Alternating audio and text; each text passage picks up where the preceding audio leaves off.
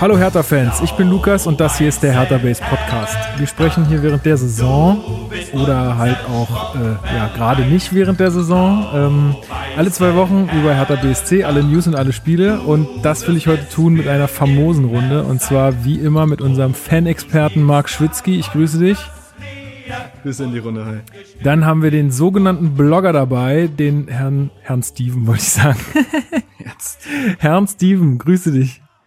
Schönen guten Tag, Herr Lukas. Äh, und wir haben Mr. Juice himself, äh, Luis Richter. Hallo. Grüßt euch, Männers. Ähm, wie war es eigentlich für dich? Äh, du äh, hast ja für, oder schreibst du noch für einen Tagesspiegel? Ja, du schreibst noch für einen Tagesspiegel Sport, Ich schreibe noch für einen Tagesspiegel, aber ja, genau, aber das hat sich, ähm, hat sich ein bisschen was verändert. Also ich bin jetzt nicht mehr quasi vor Ort in der Sportredaktion zweimal die Woche, wie es sonst war, sondern schreibe extern jetzt auf Angebot und Nachfrage. Da hat sich im Haus einfach ein bisschen was getan, sage ich mal. Aber ja, ich okay. bin da schon noch irgendwie dabei, aber die Struktur ist ein bisschen eine andere insgesamt geworden, genau. Okay, Damit also, sind wir jetzt quasi Kollegen, ne, Luis? Yes, auf jeden Fall herzlich willkommen in der Squad. danke, danke. Echt bist du, wie, was, was ist los? Ich krieg, krieg doch nichts mit, Alter. Du kriegst da nichts mit. Ja, nee, äh, ich hatte jetzt äh, zuletzt ja meinen ersten Artikel für ein Tagesspiel geschrieben, nachdem ich ja Stefan Hermanns gefragt hatte. Die hatten ja so eine Serie gestartet mit, dass man auf legendäre Spiele von Vereinen zurückblickt. Ähm, und das wurde auch für mich überraschenderweise auch abgedruckt. Das wusste ich vorher gar nicht. Ich dachte, das ist einfach nur ein Ding, was online erscheint. Aber nee, war dann auch heute in der Zeitung. Und äh, ich habe jetzt noch mal mit dem Ressortleiter telefoniert und so. Und äh, ja, bin jetzt quasi auch auf Abruf da. Wie sich das dann gestalten wird, wird man natürlich immer sehen. Ähm, dadurch, dass es eben nichts Regelmäßiges ist, sondern eher, wenn ich ein Thema für die habe oder ein Thema für mich. Ja, aber wird man sehen. Nee, mega coole Sache. Mal Ja, gucken. super geil. Richtig Ja. geil. ja, Mann. Ja, herzlichen Glückwunsch. Ja, besonders in so einer Zeit rechnet man nicht damit, äh, dass sich solche Sachen eröffnen, weil, wie Louis schon erzählt hat, ne, Corona-bedingt verändert sich gerade viel. Ja. Ähm, nicht unbedingt zum Positiven. Ja. Ja, richtig. Nee. Ähm, gut, wir haben auch noch, was wir auch noch positiv, äh, was, ich- was ich auch noch positiv fand, äh, ist eine neue Rezension, die uns erreicht hat. Und die würde ich gerne mal kurz vorlesen, ist nicht besonders lang. Äh, von Moritz, von unserem treuen Hörer Moritz. Äh, er schreibt, für fünf Sterne bester Podcast. Hi, ich bin ein Hertha-Fan und unterstütze eure Meinung zu Labadia, weil ich auch finde, dass man ihm eine Chance lassen sollte. Er hat ja auch viele gute Sachen gemacht. Und noch ein äh, Spieletipp von mir. Er spielt da auf die, auf die, auf unsere letzte Folge an, wo wir die Brettspiele ähm, besprochen haben. Äh, das Spiel The Mind. Ähm, es ist eigentlich wie The Game, nur etwas verschärfter. Ich feiere euren Podcast voll und bin schon seit Folge 1 dabei. Würde mich freuen, wenn ihr diesen Kommentar im Podcast vorlesen würdet. Das ist hiermit getan. Moritz, vielen, vielen Dank für diese Rezension. Äh, zu, zu The Mind habe ich auch noch eine schöne Hertha-Anekdote quasi. Und zwar, äh, das war die Auswärtsfahrt nach Hamburg, ne, wo es so schweinekalt war. Ja. Das war richtig witzig.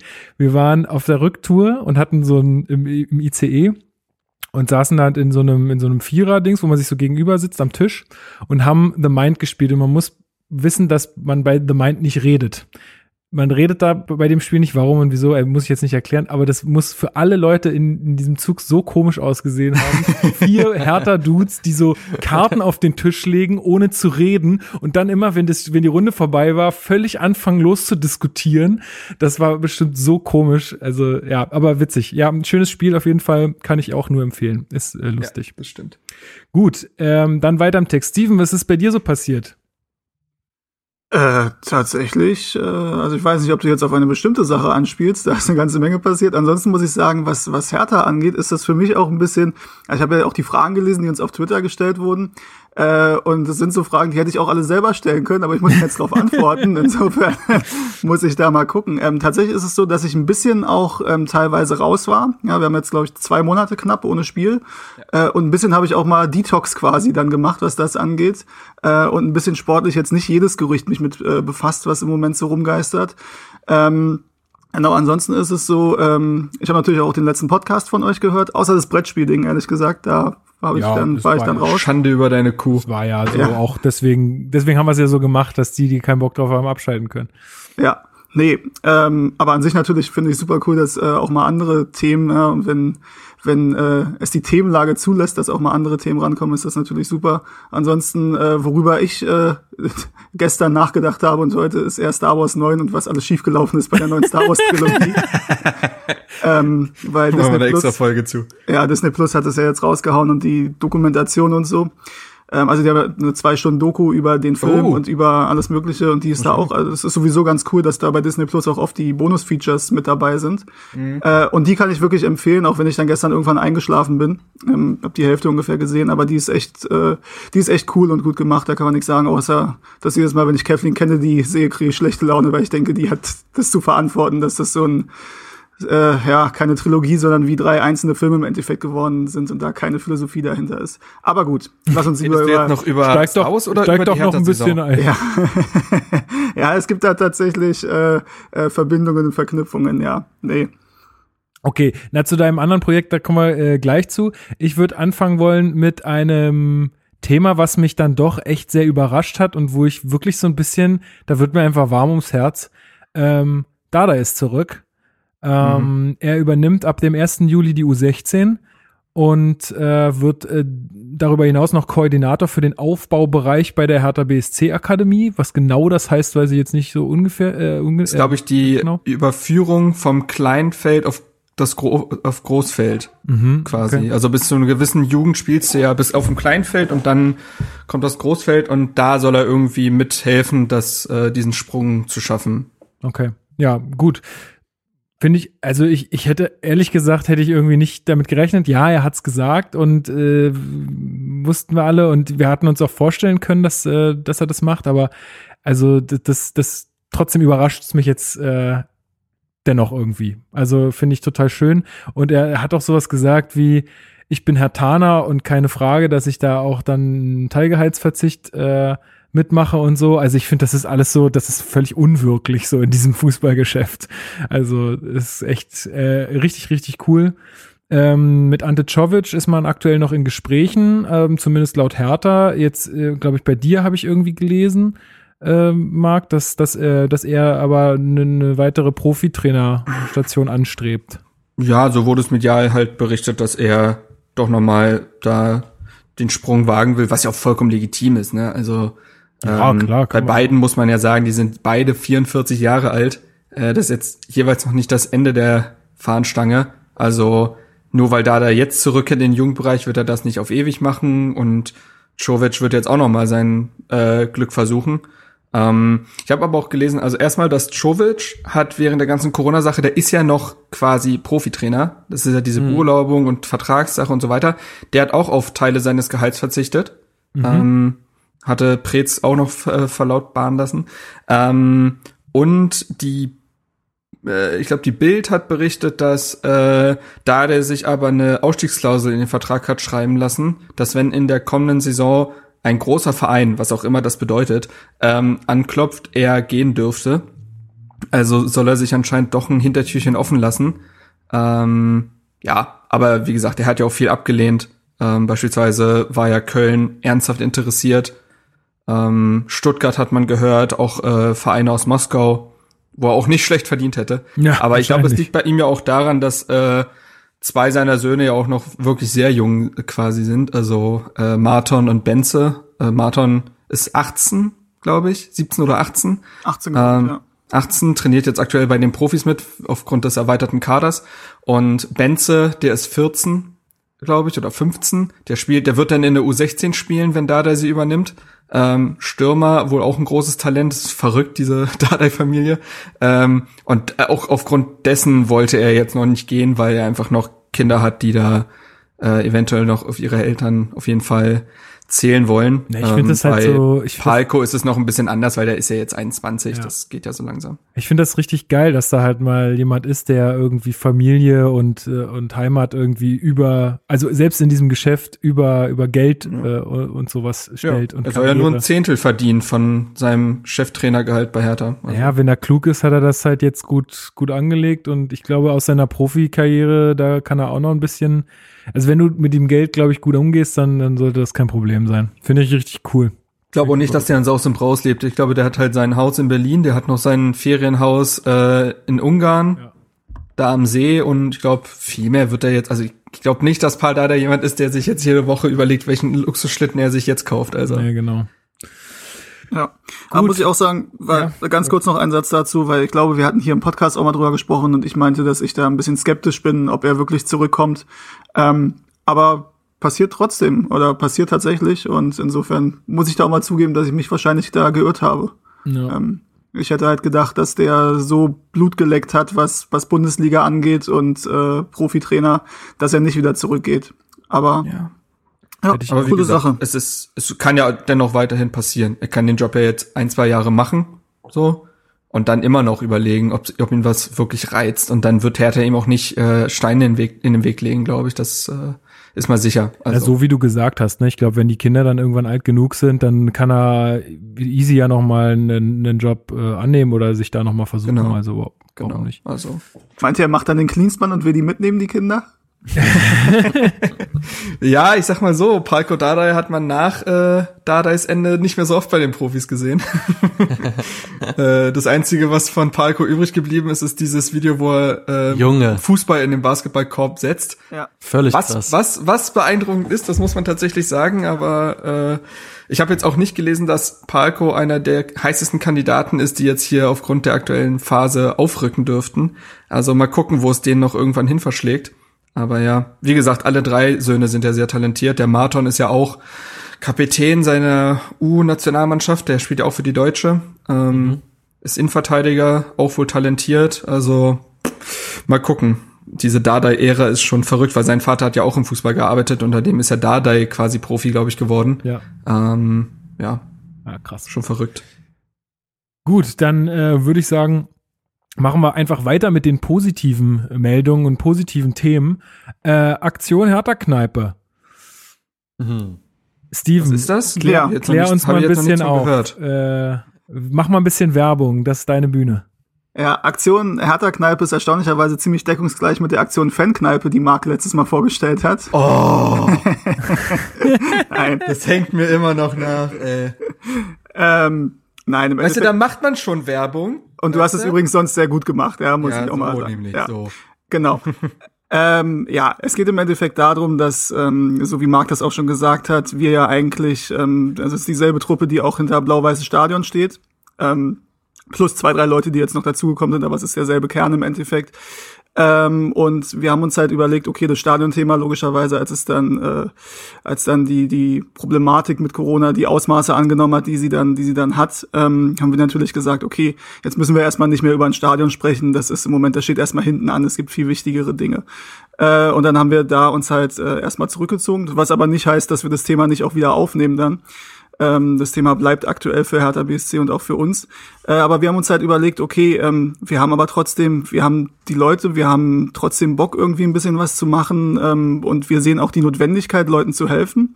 Äh, und der Auslöser war im Endeffekt, wir haben ein Mitglied bei uns in der Stadiontruppe, der gleichzeitig äh, Kneipenwirt ist, nämlich vom Kugelblitz im Wedding.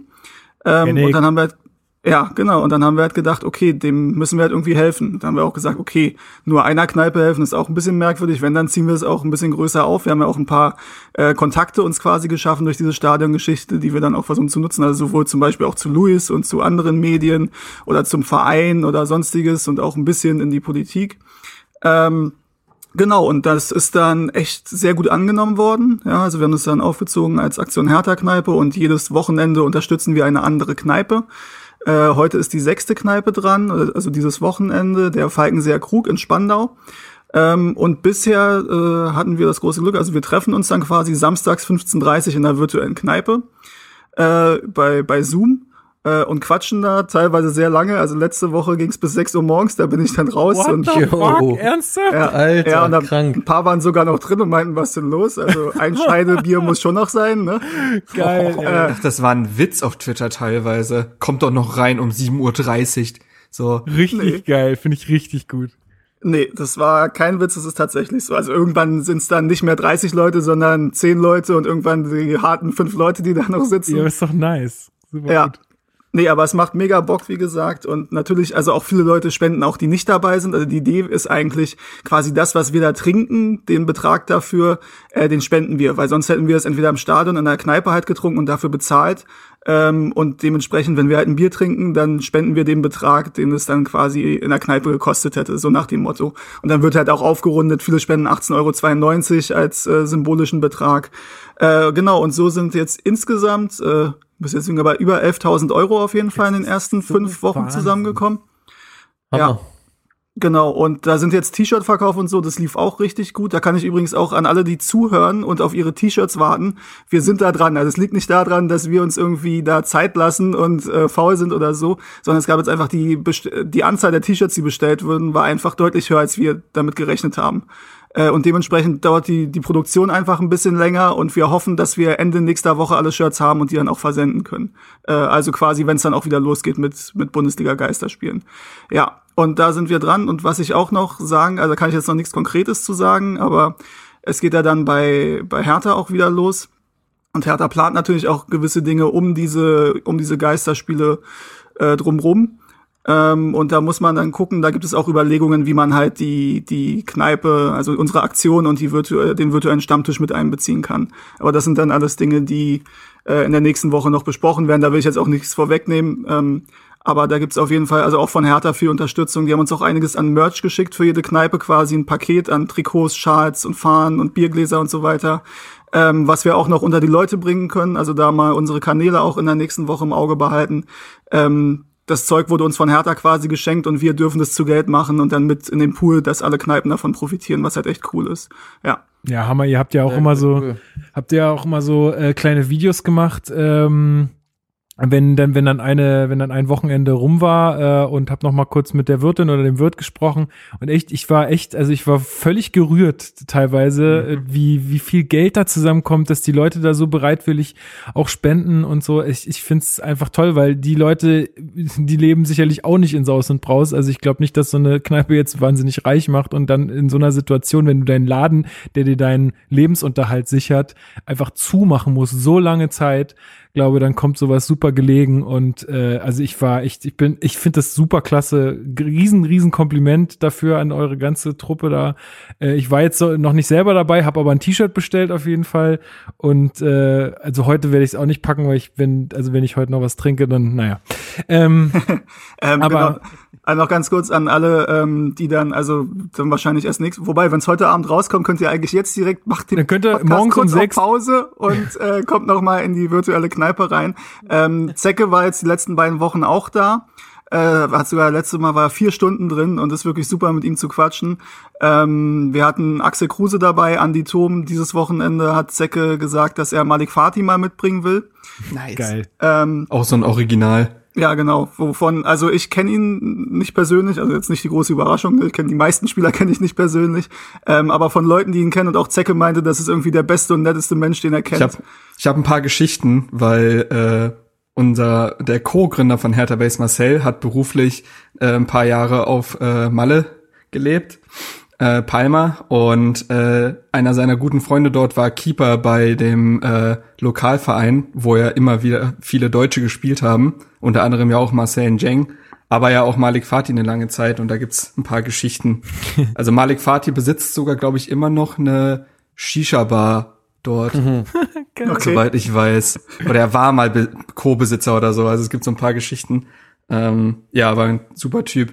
Nee, ich war jetzt äh, letzte Woche, vorletzte Woche? Letzte Woche, äh, ja. Letzte Woche war ich äh, für so knapp Stunde, anderthalb war ich da, ähm, weil ich nicht länger konnte, sonst wäre ich auf jeden Fall länger geblieben. Da war auch Zecke dabei.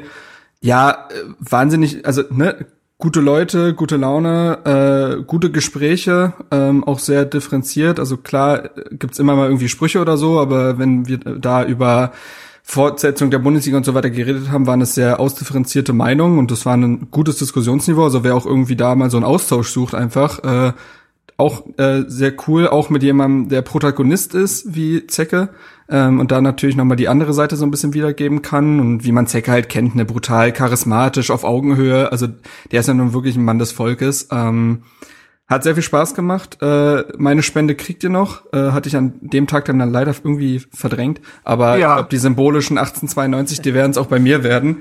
Ähm, kann ich schon mal trans transparent sagen. Nee, mega coole Sache und generell sind der Kneipen. Es gibt ja so viele Sachen, die aktuell irgendwie so durchs Raster fallen, habe ich das Gefühl. Ähm, und Kneipen und sind ja eine der Sachen. Ähm, und wahnsinnig gut, dass da auch, also allein diese Aufmerksamkeit ja plus dem äh, finanziellen äh, da herrscht und äh, dafür gesorgt wird. Mega. Also bin auch großer Fan der Aktion. Ja, Ja. voll geil. Ähm, was man halt noch sagen muss vielleicht, also es ist natürlich auch für uns ganz klar, dass es auch andere Gruppen gibt, die Unterstützung verdienen, ja, und es wird ja auch viel in eine andere Richtung gemacht. Auch Hertha hat ja viel gemacht, ähm, der da irgendwie Pakete ausgeliefert und sonstiges, also an Krankenhäuser und so. Ich kenne auch jemanden, der in einem der Krankenhäuser gearbeitet hat und sich wirklich sehr gefreut hat, dass er ein Trikot quasi dann bekommen hat von Hertha und dass sie da vorbeigekommen sind und Danke gesagt haben. Ähm, leider ist es dann ein bisschen so, dass ähm, ich dann trotzdem im Supermarkt, äh, wenn ich meine Hertha-Maske aufhabe, nicht auf sowas angesprochen werde, sondern darauf, dass Kaluma auch lieber eine Maske hätte tragen sollen. Ähm, aber so ist es halt, dass äh, negative Nachrichten bleiben halt leider länger haften und gerade, wir sprechen ja noch drüber, gerade auch so eine große Sache.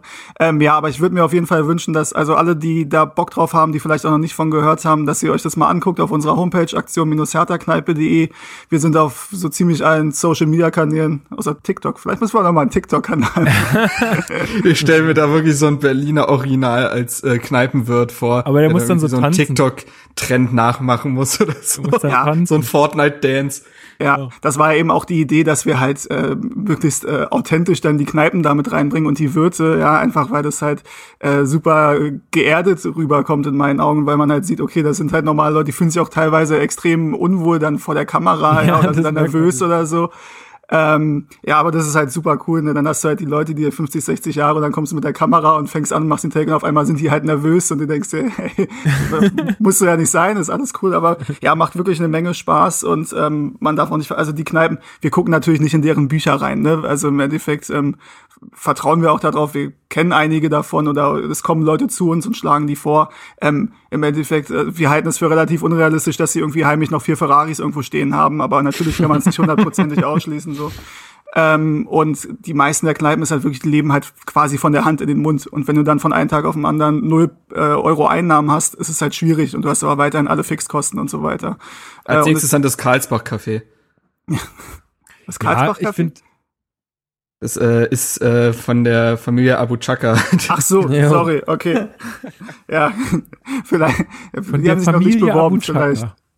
Ähm, nee, ach ja, weil du jetzt auch sagtest, ja, weil auch andere Sachen Unterstützung verdienen und so, das ist ja völlig klar, ne? Und ihr habt, ihr habt ja dann den Hintergrund auch äh, durch einen eurer äh, eurer ähm, Leute da, äh, finde ich, deswegen ist das äh, total cool und äh, man sollte da nicht anfangen, ja, aber die anderen brauchen ja auch und so, das bringt ja nichts, also es ist doch toll, dass ihr was macht und äh, ich finde selbst, und selbst wenn das jetzt die eine Kneipe weniger äh, nötig hat als die andere, ist das ja trotzdem irgendwie toll, dass da jetzt so ein Austausch stattfindet, dass da einfach was passiert, dass die Leute sich da äh, treffen, dass Zecke damit reingeht, dass Olaf Thom da kommt und so, also dass ihr auch von Hertha da jetzt Unterstützung kom- bekommt, dass, dass ähm, ihr da mit dem Verein auch ganz eng zusammenarbeitet, das ist ja alles was, was es braucht und was wir auch, also wo, wir, wo man ja auch lernen kann und dann auch, wenn wieder alles normal ist irgendwann, äh, das ja auch vielleicht dann einfach so weiter fortgeführt werden kann in anderen Dingen. Deswegen ist das super cool und ähm, Ja. Tipptopp. Und noch vielleicht eine Sache, weil die Frage auch öfter kommt, wie es denn jetzt weitergeht, wenn die Bundesliga wieder losgeht. Und übrigens, äh, ganz kurz am Rande, hast du Olaf Ton gerade gesagt? ja, sorry. sorry. Andi Ton. Aber- Ja, ja, sorry, sorry. Ja, sorry, aber da muss ich darauf hinweisen, sonst kommen die Kommentare, was Olaf Ton da zu suchen hat. Äh, Olaf Nee. Ton in der Fankneipe. So. war der nicht, ja, aber gut, alleine schon wegen dem FIFA 99 Cover hat er eine Ja, Mann. Oder? Ja. Eigentlich schon. Wahrscheinlich, ich hatte das tatsächlich vor Augen gerade. Ja. Ähm, Namen Ähm, nochmal sagtest. das ist auch mein erstes Bild, was ich zu Olaf Thon im Kopf habe, ja. Ähm, genau, wie es weitergeht, wenn die Bundesliga wieder losgeht. Äh, es ist ja so, dass Hertha nächsten Samstag in Hoffenheim spielen wird um 15.30 Uhr. Ähm, und es gab Leute, die gesagt haben, ey, mach doch trotzdem zeitgleich die virtuelle Kneipe, was an sich natürlich eine coole Idee wäre, also für die Leute, die es technisch können quasi, ne, dass du dann halt zusammen das Spiel guckst. Problem ist halt, äh, jeder hat halt irgendwie eine unterschiedliche Verzögerung. Genau. Ja? Also wenn du dann über Sky Go guckst, bist du halt zwei Minuten hinten dran oder eine Minute und das ist halt dann wenig spaßig, wenn der Erste sich schon freut oder ärgert oder so äh, und du musst dann noch eine Minute warten, bis, dann, bis du dann siehst, was da passiert oder wirst dann halt vorher gespoilert. Deswegen ist das, glaube ich, technisch nicht so einfach umzusetzen. Was aber umzusetzen ist, dass wir die Kneipe dann einfach hinter Spiel legen, so wie halt quasi auch in Wirklichkeit. Ja. Genau, und dann halt 17.30 oder 18 Uhr müssen wir mal gucken, äh, dass dann nach dem Spiel die Leute halt in die virtuelle Kneipe kommen und wir uns da darüber unterhalten können, weil nach wie vor ist es ja so, dass ähm, die Kneipen jetzt nicht öffnen können, also können vielleicht teilweise ein bisschen außer Hausverkauf machen, aber kann sich jeder vorstellen, dass da bei Vibe nicht das rumkommt, was normalerweise rumkommen würde. Ähm, deswegen auch wenn jetzt so gut wie alles aufmachen kann und Cafés und Restaurants und alle Läden, Kneipen halt nach wie vor nicht. Und deswegen ist die Aktion nach wie vor sehr wichtig und wir werden sie weiterführen. Und wir hoffen natürlich auf die Unterstützung. Und sie wird auch die virtuelle Kneipe wird dann weiter bestehen, ähm, halt an 17.30 oder 18 Uhr nach den Spielen. Ähm, wenn jetzt das Derby um 18.30 Uhr ist, müssen wir mal gucken, wie es danach aussieht oder wie wir es dann da machen. Vielleicht machen wir auch vorm Spiel noch eine Besprechung, kann ja auch sein. Mhm. Äh, vorglühen, ja. genau, kann auch sein. Und dann danach, ich meine, wenn wir bis 6 Uhr sitzen, dann kann man auch erst nach dem Spiel um 20.30 Uhr anfangen. Das ist ja auch möglich. Ja. Mhm. ja. Boah, aber ja, da wäre ich nächste Woche, dann will ich es auch endlich mal schaffen, weil ich schaff's auch heute wieder nicht. Irgendwie ist immer Samstagmittag genau der Termin, wo ich mit meiner Freundin Sachen mache. Gerade. Ja, ich aber auch, ich, ich habe immerhin schon bei nur einer, ich habe glaube ich fast jedes Mal gespendet immerhin. Deswegen geile, auch von mir geile Sache einfach, ey. Und ein Shirt auch bestellt. Ich freue mich. Ja, Mann, das Shirt. Was ich, was ich mir gerade überlege, ähm, eigentlich müsste uns Steven mal den Kontakt zu, äh, zu Andy geben und dann können wir die Folge Turmaufnahme nennen. Oh, oh. Knackig. ich hab's irgendwie hey, vermisst. Ich hab's vermisst. Ja, aber letztes, äh, wir haben äh, drüber geredet, als Zecke drin war. Vielleicht passiert ja mal irgendwas. Das wäre schon ziemlich cool. Zecke ist auch eine richtige Lavabacke, kann man auch mal sagen. Ja, geil. ja, das stimmt. Das genau das Richtige für ihn. Ähm, der hat auf jeden Fall kein Problem, glaube ich, damit dann irgendwie äh, ordentlich vom Leder zu lassen. Das wäre, glaube ich, ganz geil, weil Zecke auch noch so, der hat so die alte und die neue Fußballergeneration so mit, mhm. mitbekommen. Mhm. Da muss man sagen, das ist genau in dieser Schnittstelle. Ist eigentlich ganz geil, wenn man da mal irgendwas Stimmt. machen könnte. Ja. Ähm, apropos, ähm, ich hatte auf Instagram einfach mal Admir Hamzagic angeschrieben, den früheren Co-Trainer von äh, Pal Dardai, weil der hatte irgendwie in seiner Story was gepostet und dann dachte ich mir so, was passiert eigentlich mit dem? Und hat er dem geschrieben und hatte ihn gefragt, äh, wie es denn aussieht, ob er dann jetzt auch zu Hertha zurückkehrt, weil alles äh, wird also wird halt äh, immer über Dardai diskutiert, wie ist denn bei ihm? Und er kehrt auch zurück, aber man mhm. weiß halt noch nicht in welcher Rolle. Also ah, das, okay. das wird jetzt noch äh, besprochen, aber da ist auch der Plan, dass er zurückkehrt. Dann hatte ich ihn gefragt, weil er der hat super locker geantwortet und ich hatte halt auch äh, ihn gesiezt, weil, naja, nur weil es Instagram ist, muss er jetzt ja nicht hier sonst wie. Ähm, und er meinte auch, ey, kannst du mich Admir nennen, alles cool und so. Und dann hatte ich ihm geschrieben, ey, pass auf, weil du jetzt hier so locker und schnell geantwortet hast, hast nicht Bock auf so eine Podcastaufnahme? Nie wieder von ihm gehört. Aber ey, immerhin äh, Breaking News im Hertha-Base Podcast. Ja, ja, ist, äh, ja, ja. Stark. Genau. Ja. Mal gucken. Gut. Ja. Ja, dann cool. Ein äh, apropos, Ding noch. Äh, soziales Engagement äh, fällt mir noch was ein oder will Steven den Punkt noch beenden mit Ja, äh, er wollte noch irgendwas sagen. Ist nur ein ganz kurzer abschließender Punkt, weil ich krieg immer die E-Mails rein, wenn hier Geld auf äh, den PayPal Money Pool eingezahlt oh. wurde. Ähm, und deswegen nutze ich mal kurz die, äh, die Situation und kaper das mal hier ganz frech. Dankeschön an Thomas Jensch für die Spende und er fragt, ob wir die Spiele, wenn die dann wieder stattfinden, übertragen werden. Das wird wahrscheinlich eher schwierig, es sei denn, ihr spendet noch sehr, sehr viel mehr. Dann können wir das neuer, neuer Bundesliga-Rechteinhaber, Teilinhaber, sehr schön. Das wäre natürlich mega geil, ne? Ja. Ähm, ja, nee, äh, soziales Engagement fällt mir gerade ein, äh, die Aktion, die es jetzt in, im Rahmen von Late Night Berlin gab, ich weiß nicht, ob ihr das mitbekommen habt. Ähm, es gibt ja die äh, Late Night Show von Klaas, Klaas Häufer Umlauf, Late Night Berlin, und äh, da sind die in den Edeka in Berlin ich weiß gar nicht mehr, welcher das war, in welchem Bezirk, egal. Ähm, und da sind sie mit verschiedenen Prominenten quasi, haben sie irgendwelche Aktionen gemacht, um den Mitarbeitern einen schönen Tag zu machen. Ne? Also sind die unterschiedlichsten Leute dahin und auch Arne Friedrich war dabei und hat äh, da war ein Mitarbeiter, wo halt alle wissen, dass der großer Hertha-Fan ist, ist er zudem an die Kasse. Übrigens super geil, quasi Alibi-Kauf war einfach nur eine Tic-Tac-Packung. ähm, naja, auf jeden Fall hat er dem dann äh, Hertha Sachen geschenkt, also auch Merch und so. Und äh, dann kam noch eine ich, äh, noch eine andere Mitarbeiterin, die auch Fan ist und ey, die hatte richtig Tränen in den Augen, weil Anne Friedrich halt wirklich auch noch mal gesagt hat, wie wie großartig er das findet, ihren Einsatz und so weiter. Ne? Und das war richtig rührend, muss man sagen. Also äh, da wurde, das war eine gute Sache. Also ja. Ja, und deswegen ist auch, plädiere ich nochmal dafür, behaltet Arne Friedrich äh, in diesem Verein. Ich glaube, er steht diesem Verein sehr gut zu Gesicht. Will ich eh nicht sehen. So, nächstes so. Thema. Wir, ähm, Luis, da hole ich dich gleich mal mit rein. Wie hast du das ganze Kalu-Gate miterlebt? Keiner hat sich so beömmelt wie Luis, glaube ich. Stimmt. Ey, Mann. Ey, wo soll ich anfangen, Mann? Das ist. ja, also keine Ahnung, wie, wie, habe ich es miterlebt? Ich habe halt auch den Tweet von Mark gesehen und das ist ja immer bei Twitter auch ganz geil, wie man dann quasi live erleben kann, wie sich so eine Geschichte einfach entfaltet und größer wird mhm. und ähm, alles Mögliche und war natürlich auch im ersten Moment irgendwie ein bisschen irritiert und hab's mir halt angeguckt und hm, ja, okay, dann ist mir aber erst so danach so richtig das Ausmaß bewusst geworden, was da eigentlich passiert ist, so richtig. Ähm, ja, und, ey, also ich habe es irgendwie sehr wie, oh schwierig. Also man muss natürlich sagen, es ist eine unfassbare Dummheit so. Also vor allem das einfach zu filmen. Also dieses Live bei Facebook sein, ohne auch den Mitspielern Bescheid zu sagen und man gibt sich High Fives und man geht zum Fitnesstrainer rein und die geben sich auch nett die Hand und ja, Salah, was geht? Ach Mensch, hast du Haare neu und so.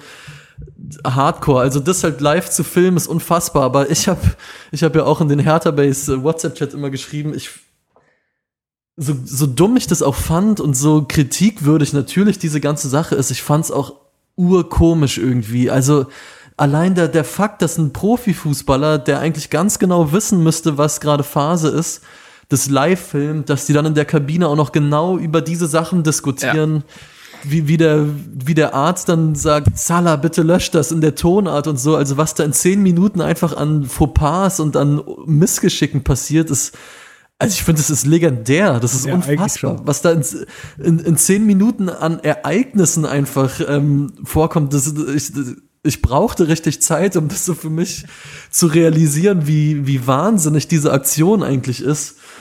Aber mal abgesehen von dieser ganz komischen Bewunderung, die ich dafür habe, ist es natürlich auch einfach, äh, ey, also nichts ist mehr härter 2019, 2020 als das so. Irgendwie läuft's für die Bundesliga ganz gut, die Lobbyarbeit läuft auf Hochtouren, irgendwie passt alles und dann kommt einfach ein erfahrener 34-Jähriger und macht halt das. Und schreit so. Coronavirus. Coronavirus, Coronavirus. Das ist so gut. Und, und ja, man, ein, also krass, ein, ein, eine also, Mission. Ja. Also Wahnsinn. Ich, ich, ich war fast überfordert davon, wie, wie krass das eigentlich ist. Aber ich fand die Reaktion von Hertha, ihn zu suspendieren, gut, was anderes bleibt dir natürlich nicht übrig. Ist natürlich völlig nachzuvollziehen, kannst du nicht anders machen. Ich fand halt, ähm, vielleicht geht's da jetzt schon zu tief. Ich weiß nicht, ob ihr noch generell was zu der Sache sagen wollt. Erstmal so eure Gedanken dazu. Ja, es, es, ist einfach, wie ich das ja auch miterlebt habe. Also tatsächlich hat sich ja alles über, also es ist ja quasi mein Post gewesen, der das ins Rollen gebracht hat. Ja. Oh, also der Tag war darauf, ich wusste das schon, okay, der Tag ist schon mal gelaufen. Das, es gibt diese Härter-Tage. Es gibt, ne, mit Klinsmann zuletzt, es gibt diese Tage, wo du weißt, okay, heute wird nichts anderes mehr wichtig sein und passieren als das. Ich hänge jetzt einfach auf Twitter, cool. Äh, ja. Und ähm, ja, hab dann auch so ein bisschen das Meme-Game natürlich gespielt, äh, weil es, mhm. wie gesagt, es bietet natürlich viel äh, komödiantischen Stoff so. Ähm, ja, ich, das, das Ding ist ja, äh, in den ersten 15 Minuten könntest du da ja schon kritisieren, dass er von seinem Kumpel gefahren wird und während er fährt, der Kumpel auch auf sein Handy guckt. Aber es ist einfach eine Randnotiz. So. Ja. Es ist interessiert, es hat keinen interessiert. Ähm, es, generell gibt's viele Randnotizen. Erstens, äh, Kanu weiß nicht, wann Teamtraining ist. Also der hat jetzt, hat ja dann David de Mel, den Physiotherapeuten, der diesen Corona-Abstrich gemacht hat, äh, gefragt, wann Training ist. Der wusste das überhaupt nicht. Ähm, fand ich auch gut. Ähm, ja, auch genau, diese ganze Corona-Abstrich-Situation wurde ja auch gefilmt. Und das ist ja gerade auch so ein Riesenthema, weil das ja auch nicht den Vorschriften entsprochen hat. Genau deswegen hat David Demel, glaube ich, so reagiert. Äh, also Sala löscht das bitte ist jetzt, glaube ich, jetzt schon äh, popkulturell ja, wie viele Videos, wichtiger Satz. wie viele Videos ich schon von Kumpels gekriegt habe, wo sie irgendwie einen Film und der sich dann umdreht und sagt, ey, lösch das bitte, lösch das bitte. Ja, also so das, geil. wird, das wird für immer bleiben, glaube ich. Also Ja, also, äh, ach man, ich, ja, es hat, ich hat wirklich sehr viel Meme-Potenzial auch gehabt. Also allein dieses Gesicht, das Kalu einmal zieht, das habe ich mir auch als Bild abgespeichert und das kannst du jetzt überall. Aber gestern ganz viele Drittligisten suchen jetzt Hygienebeauftragte ähm, Ja. und haben diese Stellenausschreibung auch über Twitter gepostet. Und da konnte ich natürlich nicht widerstehen, wenn dann so Karl Zeiss Jena postet, wir brauchen einen Hygienebeauftragten und ich postete dieses Bild von Kalu da drunter. es ist, es hat schon viel, es hat schon viel Comedy-Potenzial.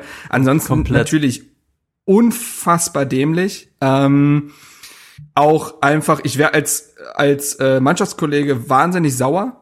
Ich glaube, Kalu wird einer sein, der generell viel mit dem Handy rumrennt ähm, auf dem, in der Kabine und so. Ähm, und Ibišević äh, macht ja auch einmal so ein, also zieht so einmal die Zunge raus, so als er sieht, dass die Kamera drauf ist, aber auch, weil er nicht wissen wird, dass das gerade live gestreamt wird. Das ist ja, Ja. nochmal eine ganz andere Sache. Wenn Kalu das jetzt privat für seine Freundin oder Familie aufnimmt, okay, aber äh, sonst wär auch, wären auch nicht diese Gesprächsthemen da äh, aufgekommen. Ähm, ich, ich habe mir wirklich da den, den, also Max Jung, den Pressesprecher und Michael Preetzer vorgestellt, wie die das gucken und wirklich, wirklich also wirklich Ja. nicht mehr können. Und äh, Michael Preetz hat ja so auch im Nachhinein gesagt, er dachte sich ja auch, wir lassen die Saison nichts aus. Ähm, Wahnsinn, Wahnsinn. Ja, ich will Und ja- Es hat halt ganz viel offengelegt. Ne? Es ist dieses einerseits diese Hygienevorschriften, die offensichtlich überhaupt nicht äh, ähm, respektiert äh, und umgesetzt werden. Also sowohl von den Spielern als auch von eben den äh, Mitarbeitern. Genau, ja. Wenn man dann halt Hendrik Kuchno sieht, wenigstens von denen hätte ich mir halt erwartet, so, nee, Salah, ich gebe dir nicht die Hand. Aber Ja. Hendrik Kuchno schlägt ja auch wie selbstverständlich ein und ähm, andere, wo man auch das Gesicht nicht sieht, die er dann auf den Gang trifft. Ähm, äh, dann halt, und dann halt diese ganze, dann diese ganze Gehaltsverzichtssache, die übrigens auch, da werden Luis und ich vielleicht auch nochmal drüber reden, äh, im Nachhinein falsch dargestellt wurde, aber gut, äh, dass genau solche Zahlen dann genannt werden in dem Moment und wie gesagt, dass dieser, äh, diese Abnahme des Abstrichs auch nicht den Vorschriften entsprechend abgelaufen ist, äh, Wahnsinn. Diese drei Sachen in zehn Minuten ist schon eine Topquote. Ja, das ist äh, absoluter Wahnsinn. Und ich möchte bitte, falls hier jemand von der Elf Freunde zuhört, ähm, ich will diesen Schal. Ich will diesen Ja, Mann, Schal mit auf jeden. Wie war- Was, wie war das? Deutscher Facebook Live? Deutscher Meister? Facebook Live-Meister 2020. Habt ihr, Ich brauch habt ihr den unbedingt. Die Elf Freunde hat jetzt so einen Artikel rausgehauen, wo sie quasi äh, jetzt, wo nur die Bundesliga quasi läuft, muss man ja quasi die Bundesliga dem internationalen Publikum ein bisschen näher bringen. Und jetzt haben die quasi einen englischsprachigen Artikel rausgehauen, wo die so einzelne Personen und Vereine vorgestellt haben in so drei Sätzen. So super lustig halt. Irgendwie, äh, this is Claudio äh, Pizarro, he's playing at the Bundes- Bundesliga since 1972, so. Oder, äh, this is, äh, this is Michael Preetz, he's the manager of äh, Hertha BSC Berlin, he doesn't like Facebook Live. Geil, ey. Oh, ich feiere die so, das ist so super. Ja, naja, ja, krass. Also äh, ich habe das auch alles ja irgendwie äh, durch unseren Chat mitbekommen, äh, so, weil ich, ich war ja auch ein normaler Arbeitstag, glaube ich. Also ich musste ja irgendwie auch arbeiten und dann äh, kam das so dazwischen und ich ähm, habe das irgendwie dann, ich habe dann nur diesen, Anfang, äh, der ja auch recht lang ist, wo er da am Auto sitzt, gesehen und äh, und konnte mir dann ab dem Moment, ich konnte es mir ich habe da so eine ganz komische, ich bin da so ganz komisch peinlich berührt dann auch manchmal. Also ich kann mir das ja, da ist nicht cringe, an- ist, kom ansehen. ist so. kompletter Cringe. Also ich habe es mir jetzt erst irgendwie gestern oder so einmal in Gänze noch angeschaut, aber davor konnte ich konnte es einfach nicht, weil ich habe ja gelesen, was passiert ist und so und ich dachte so, nee, nee, ich will das einfach nicht sehen, wie wie man so blöd Ja. sein kann. So und ähm, Weil ich finde, da spielt auch noch eine große Rolle einfach generell diese Haltung. Also nicht nur, dass die Hygienevorschriften nicht eingehalten wurden, diese ja, fast schon weltfremde und arrogante Haltung, die Kaluda an den Tag legt, die ist, glaube ich, auch so schlimm. Also, dass er das ja gar nicht ernst nimmt und noch Witze macht, also wenn er da Coronavirus schreit oder wenn äh, ihn der Mitarbeiter halt wirklich jetzt ernsthaft bittet, äh, entweder rauszugehen oder das Video zu löschen und er sagt, na, na, I'm joking und filmt einfach weiter. Also diese Ja, Dreistigkeit zu besitzen ist halt, glaube ich, nochmal ein großer Punkt. Also die Haltung spielt, also der Ton macht ja die Musik in dem Fall ein bisschen auch und äh, ja, da, da kommt halt sehr viel zusammen. Ja, und ich glaube, ähm, ich glaube, Kaluda jetzt so total an Pranger zu stellen und zu sagen, was für ein dummer Idiot und so weiter, das ist, das glaube ich jetzt auch der falsche Weg. Er muss jetzt die Konsequenzen Safe. tragen. Nee, das sage ich auch Und was, nicht, nee, nee, nee, nee, ich weiß. Ich sage es jetzt nur ganz generell. Und ich finde auch, dass er die Konsequen äh, Konsequenzen jetzt auch trägt und er hat auch in seinen Interviews, die er danach gegeben hat, äh, finde ich für, also für mich hat er da sehr klar gemacht, dass er das verstanden hat und dass er da damit jetzt auch umgeht. Er hat ja kein Unverständnis oder so gezeigt darüber. Also das muss man ihm dann schon zugute halten. Ich denke, er wird aus dieser Situation äh, auf jeden Fall lernen. Äh, da gehe ich ganz stark davon aus. Ich werde, also ich hoffe einfach, dass auch Hertha jetzt irgendwann da aus dieser Situation nochmal lernt und halt irgendwie, weiß ich nicht, da ähm, auch, weiß ich nicht, Prozesse findet oder auch Strukturen findet, dass halt solche Sachen einfach nicht mehr passieren, weil ähm, ja, das hat einfach ein zu großes äh, Potenzial für ähm, äh, ja für schlechte Presse am Ende und ähm, ja, und vielleicht steigen wir noch mal äh, ein, weil Ich würde ganz kurz äh, zu Kalu und seinen Erklärungen würde ich ganz gerne kurz auch seine Sicht der Dinge äh, wiedergeben wollen. Also er hat ja danach Interviews gegeben mit Spiegel Online und Sport 1 und ich, äh, besonders im Sport 1 Artikel kam halt heraus, wa also warum quasi er und seine Kollegen in dem Fall äh, die Hygienevorschriften nicht allzu ernst genommen haben. Und das kann man scheiße finden, aber ich find's fast schon wieder logisch. Er hat halt gesagt, ey, wir sollen in anderthalb bis zwei Wochen sollen wir wieder auf dem Fußballplatz stehen und gegen andere Mannschaften spielen und ich darf meinem Mannschaftskollegen nicht die Hand geben, äh, nachdem wir nachdem wir negativ getestet wurden, allesamt. Genau. Ähm, Ja, es ist- das eine- ist, ist das muss man nicht gut finden und es ist natürlich so, dass solange eben, äh, da war ja das, äh, das grüne Licht noch nicht gegeben und so weiter und solange gilt das eben auch für alle der Gesellschaft, sich dran zu halten. Deswegen ist das natürlich weiterhin zu kritisieren, aber es folgt schon einer inneren Logik, muss ich sagen, und äh, zeigt auch, wie da werden wir noch später zu kommen, wie bescheuert teilweise oder inkonsequent dieses Konzept eben ist. Ähm, und äh, da muss man dann aber auch wieder sagen, äh, wir haben ja dann gesehen, wie die Tests abgenommen werden. Auch da äh, habe ich jetzt einen Artikel gelesen von äh, Sportschau, glaube ich. Äh, wenn die Tests so abgenommen werden, die Abstriche, dann ist auch tatsächlich nicht zu verhindern, dass die verfälscht sind, ähm, weil die nicht korrekt ausgeführt werden und dann bedeuten auch negative äh, Testauswertungen eventuell nichts. Aber in der inneren Logik von Kalu, finde ich, war das ja nachvollziehbar irgendwo. Ne? Also in zwei Wochen sollst du dich wieder umbolzen, aber die Hand geben geht nicht oder was? Ja. Das ist schon ein bisschen komisch. Ja, voll. Aber äh, vielleicht noch mal zu der Sache mit dem Gehalt. Das wolltet ihr, glaube ich, auch noch mal richtig stellen, weil ja, Ja. dann viel Ja, ja, davon gesprochen wurde. Ja, äh, die Spieler zeigen völliges Unverständnis darüber, dass sie jetzt Mhm. irgendwie Gehalt abgeben müssen. Das ist ja nun wirklich einfach falsch. Und ähm, ja, vielleicht, Luis, vielleicht kannst du kurz dazu sagen, weil du hattest da deine Gedanken auch äh, noch mal mit uns Ja. geteilt. Ja, also das hat mich echt, äh, kann gut sein, dass ich ein bisschen ranten werde, aber das hat mich echt irgendwie so sauer gemacht, weil es für mich auch irgendwie in ein größeres Bild reinpasst. Und zwar, gut, das Video werden ja alle gesehen haben. Es geht ja darum, dass die sich darüber aufregen, dass unterschiedlich viel abgezogen worden ist und die dann sagen, also ich glaube Ibisevic und ich weiß gar nicht, mit, ich glaube, man sieht ja gar nicht, mit wem man noch groß spricht, sagen, ja, wenn sie das bei jedem Spieler machen, dann holen sie da noch 5000 raus und hier und da. Und was mich einfach Ich so glaube, mit Shelbrett spricht er da, aber ich, ich glaube auch, ja, meine ich auch genau erkannt, so erkannt zu haben.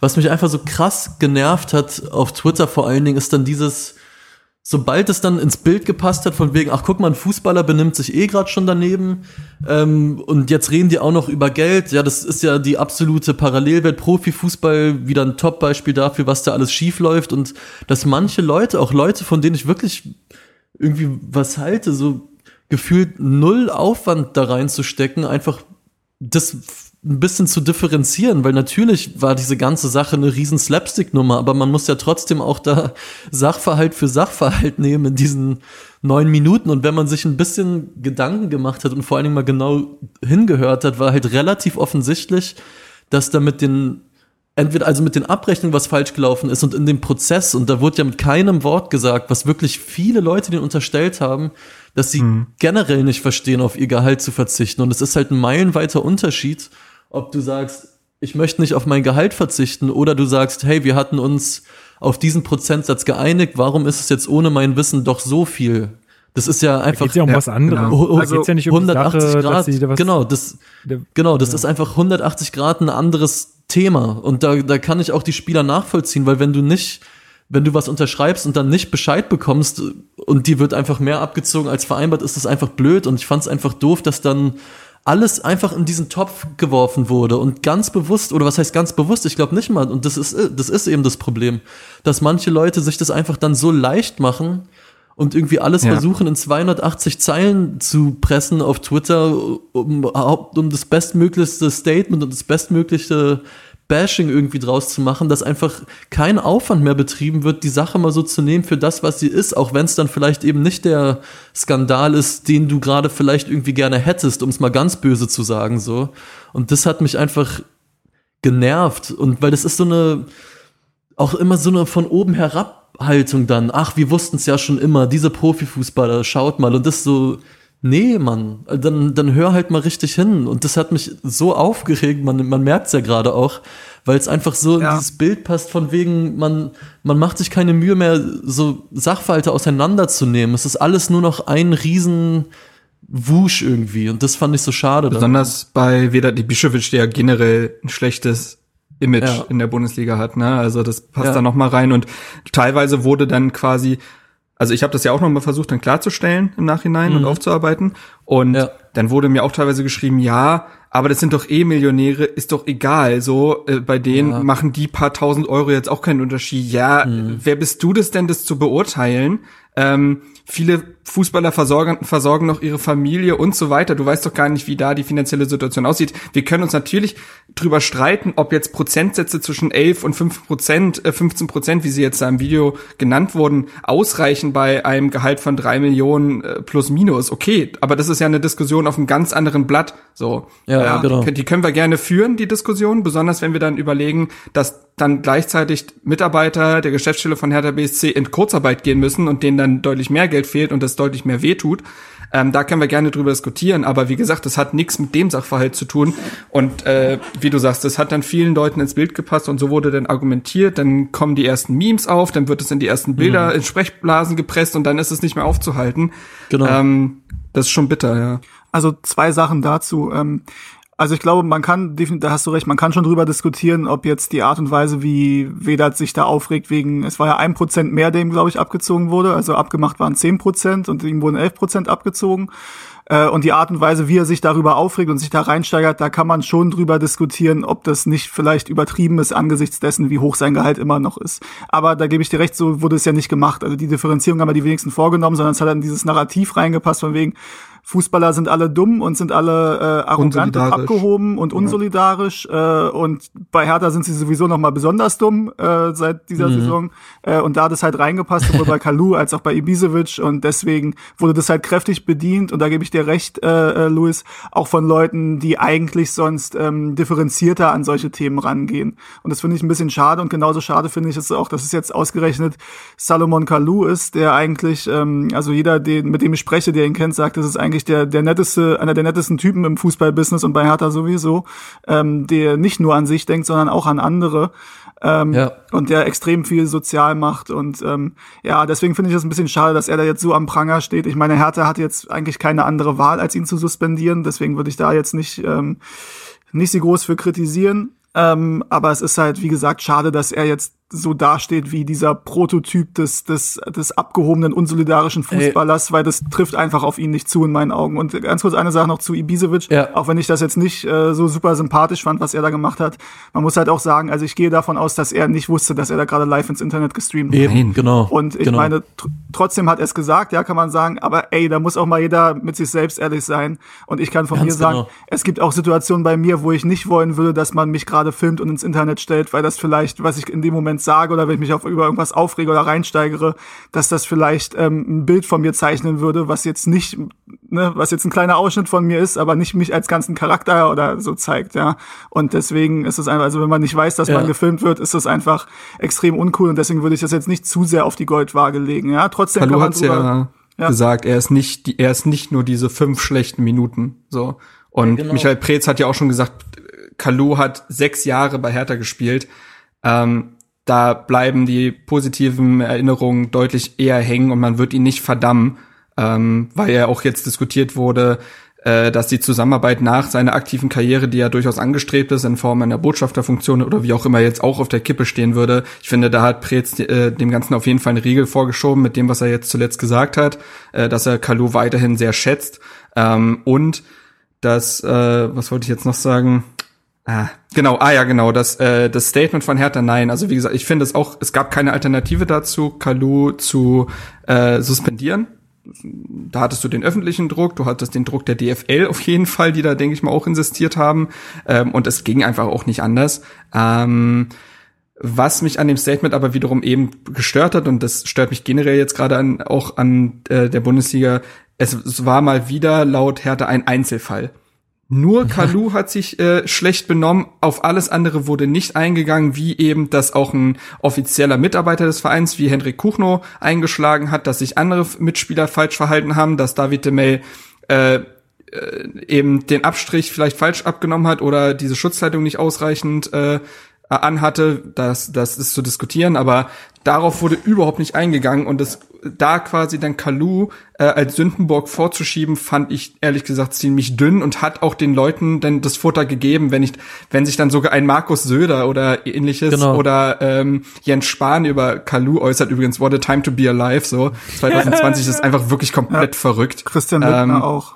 So, ähm, ich war einfach glücklich, dass Markus Söder nicht Hertha BSC Berlin gesagt hat. Das hat mir eigentlich schon gereicht. Aber nee, äh, das, äh, ne, das, das hat den allen auf Futter gegeben, sozusagen, ja, Konzept ist mega, aber jetzt hat sich halt einer nicht dran gehalten. Das heißt ja jetzt nicht, dass das ganze Konzept scheiße ist. Und das ist, das ist, das ist einfach falsch. Punkt. Das Überragende daran ist ja einfach, es gibt ja wirklich einfach ein Video also es gibt ja Video, wie sagt der Ami, Ev Evidences oder Videobeweise, die ja einfach der Videobeweis, das total, ja. total widerlegen. Einfach, das ist ja ganz klar für jeden auf diesem Video zu sehen, dass Salomon Kaluda nicht der Einzige war. Und deswegen, es ist schon wahnsinnig dreist, finde ich auch. Das es ist, ist schon nicht lieber Verstrate, wo du sagen kannst, Übersetzungsfehler oder sowas auch genau. Bullshit genau. war. Das wurde ja auch aufgeklärt von dem, der es auch übersetzt hat, der Muttersprachler ist. Ähm, ja. Aber man ja, sieht ja, was da kannst du das irgendwie ist. immer noch so. hier zurechtschneidern. Ja, ja aber wir gehen auch nicht Fall. davon aus, ja, aber wir gehen auch nicht davon aus, dass einer der Politiker, die sich dazu geäußert haben, das Video wirklich gesehen haben, oder? Ja, eben, genau. Das ist wie Und ich glaube, auch viele andere, die sich dazu äußern, werden nur irgendwelche. Hey Sala, äh, du alter Zerstörer. ja, aber viele werden nur irgendwelche Artikel gelesen haben und sich nicht das ganze Video angeguckt Nein. haben. Aber ich bin völlig bei dir und das ist auch so ein Punkt, das auch getwittert, so das ist so, so, eine, so, eine, so eine Vorstellung oder so ein, so ein Traum von mir, so ein Wunsch von mir, dass wenn die Bundesliga jetzt wieder losgeht, dass nicht alle Vereine und alle Medien von, einfach blind abfeiern von wegen, endlich können wir den Leuten wieder äh, Fußball geben und endlich ist wieder Normalität und alles ist wieder gut, sondern dass man sich eben eben auch damit auseinandersetzt, dass es durchaus valide Kritikpunkte an der Fortsetzung gibt, ja. Und ich finde, also es ist, es ist nicht schwarz-weiß, ja. Ich finde, es gibt für beide Seiten valide Argumente. Ähm, ähm, aber dafür, dazu gehört es halt, dass sich ähm, auch damit auseinandergesetzt wird. Und das ist auch zum, so ein Punkt, den kann ich zum Beispiel auch äh, mal offen sagen, äh, wenn es darum geht, wie äh, unsere Aktion Hertha-Kneipe in die Geisterspiele eingebunden wird oder allgemein diese, in die Berichterstattung von Hertha drumrum, dass ich dann halt sage, okay, wir haben aber keinen Bock irgendwie ähm, Teil eines dumpfen Abfeierns der Geisterspiele zu sein und dass die Bundesliga weitergeht, ähm, weil es bei uns eben auch äh, die Kritiker durchaus in der Mehrzahl sind und ich finde, dass es valide Kritikpunkte gibt und es ist eine Sache, also ne, es ist trotzdem wichtig, das zu machen, weil es einfach eine gute Sache ist und die Reichweite unfassbar viel wert ist und die Unterstützung von Hertha super ist. Ähm, aber ich sage halt auch, ey, ich würde mir wünschen, dass man auch damit umgeht, dass es da eben Leute gibt, die das kritisch sehen. Und in meinen Augen durchaus auch zu Recht. Absolut. Und, ja, absolut. Ja. Aber dann sind wir ja schon beim nächsten Thema und das finde ich auch ganz gut. Ähm, die, ja, die Spielzeit wird ja jetzt fortgesetzt. 16. Ähm, 5. ist wieder Anstoß oder noch einen Tag früher sogar? Also für uns auf nee, jeden nee, Fall. Nee, nee, nee 16. 16. für alle. Also das ah, ja, Freitagsspiel okay. findet in dem Sinne nicht am Freitag okay. statt. Genau, wir spielen. Müssen wir leider auf Düsseldorf gegen Paderborn verzichten. So eine Scheiße. Ähm, wir spielen in Hoffenheim ähm, ja, in Sinsheim. In, in Sinsheim, ja, Entschuldigung. ähm, ja, wie geht's, also wie geht's euch damit? Du hattest ja jetzt schon gesagt, dass es äh, durchaus valide Kritikpunkte gibt an dieser Fortsetzung der, der Liga. Also vielleicht äh, steige ich einfach noch mal kurz ein, dann habe ich das abgehandelt und kann mich hier wieder entspannt zurücklehnen und euch lauschen. Ähm, ich finde es ganz, ganz schwierig. Ich bin auf der einen Seite sehr interessiert daran, wie das Ganze jetzt ähm, ablaufen wird. Also wie wie eine Bundesliga mit Geisterspielen unter solchen Hygieneauflagen, die, da werden wir auch noch zu kommen, äh, sehr, sehr seltsam sind, äh, wie das funktioniert. Daran bin ich sehr interessiert. Deswegen, also deswegen freue ich mich so ein bisschen drauf. Auf der anderen Seite finde ich es das völlig, also finde ich eigentlich falsch. Ich finde es falsch, ähm, die Bundesliga wieder zu starten, wo wir noch super wenig über diese Krankheit wissen, wo ähm, ja einfach äh, die ganz, also so viele Teile der Gesellschaft noch völlig äh, unnormal laufen und, und du dann ja im Endeffekt da so ein hohes Risiko gehst, auch, dass die Leute sich da anstecken. Und jetzt sind wir mal ehrlich, dieses, dieses Hygienekonzept ist ja, wissen wir ja alle, kommen wir auch noch zu einem Witz. Weil was passiert denn, wenn jetzt sich irgendjemand einen Tag vom Spiel ähm, infiziert oder so und nicht getestet wurde oder was auch immer. Also, und man, man hat ja auch irgendwie rausgefunden, dass gerade bei Leistungssportlern, die, wo die Lunge halt auch extrem wichtig ist, hm. was da das Coronavirus mit denen macht, das weiß man all, halt auch Das alles. Da kannst, da kannst du, da kannst Genau. du halt auch einfach Karrieren zerstören am Ende, ja. Und ähm, ja, also ich, ich find's falsch. Ich find's auch ein, ein falsches Signal deswegen, weil es in irgendeiner Art und Weise, auch wenn es dann ne, nicht normal aussehen wird, aber es ist so, es ist so eine Art von Normalität, die wir eigentlich noch nicht alle so haben dürfen. Glaube ich. Also das ist meine Also- Meinung. Ich, ich habe jetzt irgendwie auch so ein bisschen das Gefühl, seit diesen Lockerungen, ähm, die jetzt ja irgendwie vorangetrieben wurden, auch von der Politik, haben die voll viele Leute wieder die, die Einstellung, ja, ist ja jetzt alles wie vorher, wir können wieder alles machen. So wie immer. safe. Und das ist halt, So safe. und das ist halt nicht, das ist halt mitnichten so, Leute. Ihr, es ist auf keinen Fall durchgestanden. Die sind auf Kilometer vier vom Marathon so. Ja, und deswegen, äh, das, das ist halt auch einfach ein völlig falsches Signal nach draußen, so an, an die Gesellschaft an sich. Und ich glaube einfach, dass, dass, dass die Bundesliga, das Sponsoren, dass da einfach so viel Geld wieder im Spiel ist. Es ist, klingt ja immer so ein bisschen blöd, wenn man das sagt, aber ich glaube, am Ende äh, regiert da das Geld. Und ähm, Ja, da klar. kann man dann noch so viel sagen, ja, das ist ganz wichtig, dass die Bundesliga wieder losgeht und so. Das- Ey, das ist alles völlig unwichtig. Fußball ist nochmal, fucking nochmal unwichtig und ich fand's ganz gut. Ähm, ich habe mir vorhin ähm, den Rasenfunk äh, noch angehört zu dem Thema, habe ein bisschen vorgespult, äh, wo, wo Max da auch Stellung bezieht. Der sagt auch, ey, der Fußball wird dadurch nicht sterben. Ja, vielleicht wird er anders und vielleicht wird sich diese ganze Industrie auch ändern und so. Ja, klar, und da hängen auch Arbeitsplätze dran, kein, keine Frage. Aber ist doch nicht wichtig. Wichtig sind doch jetzt Leute in Krankenhäusern und in, äh, weiß ich nicht, es ist wichtig, in einen Impfstoff zu Halt finden. alles, was wirklich systemrelevant ist. Aber Fußball, ey, da dann ja, dann wie viele Leute verlieren gerade auch noch ihren Job, aber die, die Ja. viel wichtiger sind, vielleicht sogar.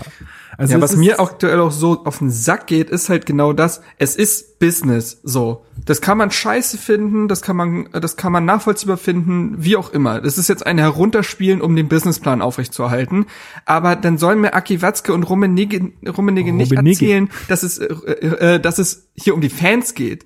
Ja. Mir geht diese Ja. Scheinheiligkeit der Verantwortlichen auf den Sack, dass die die ganze Zeit sagen, ja, wir liefern ja auch eine Form von Eskapismus. Nee, also das ist, Mann. hört doch auf, tun, hört doch auf, die Öffentlichkeit zu verarschen, dass das hier für die Fans gemacht wird.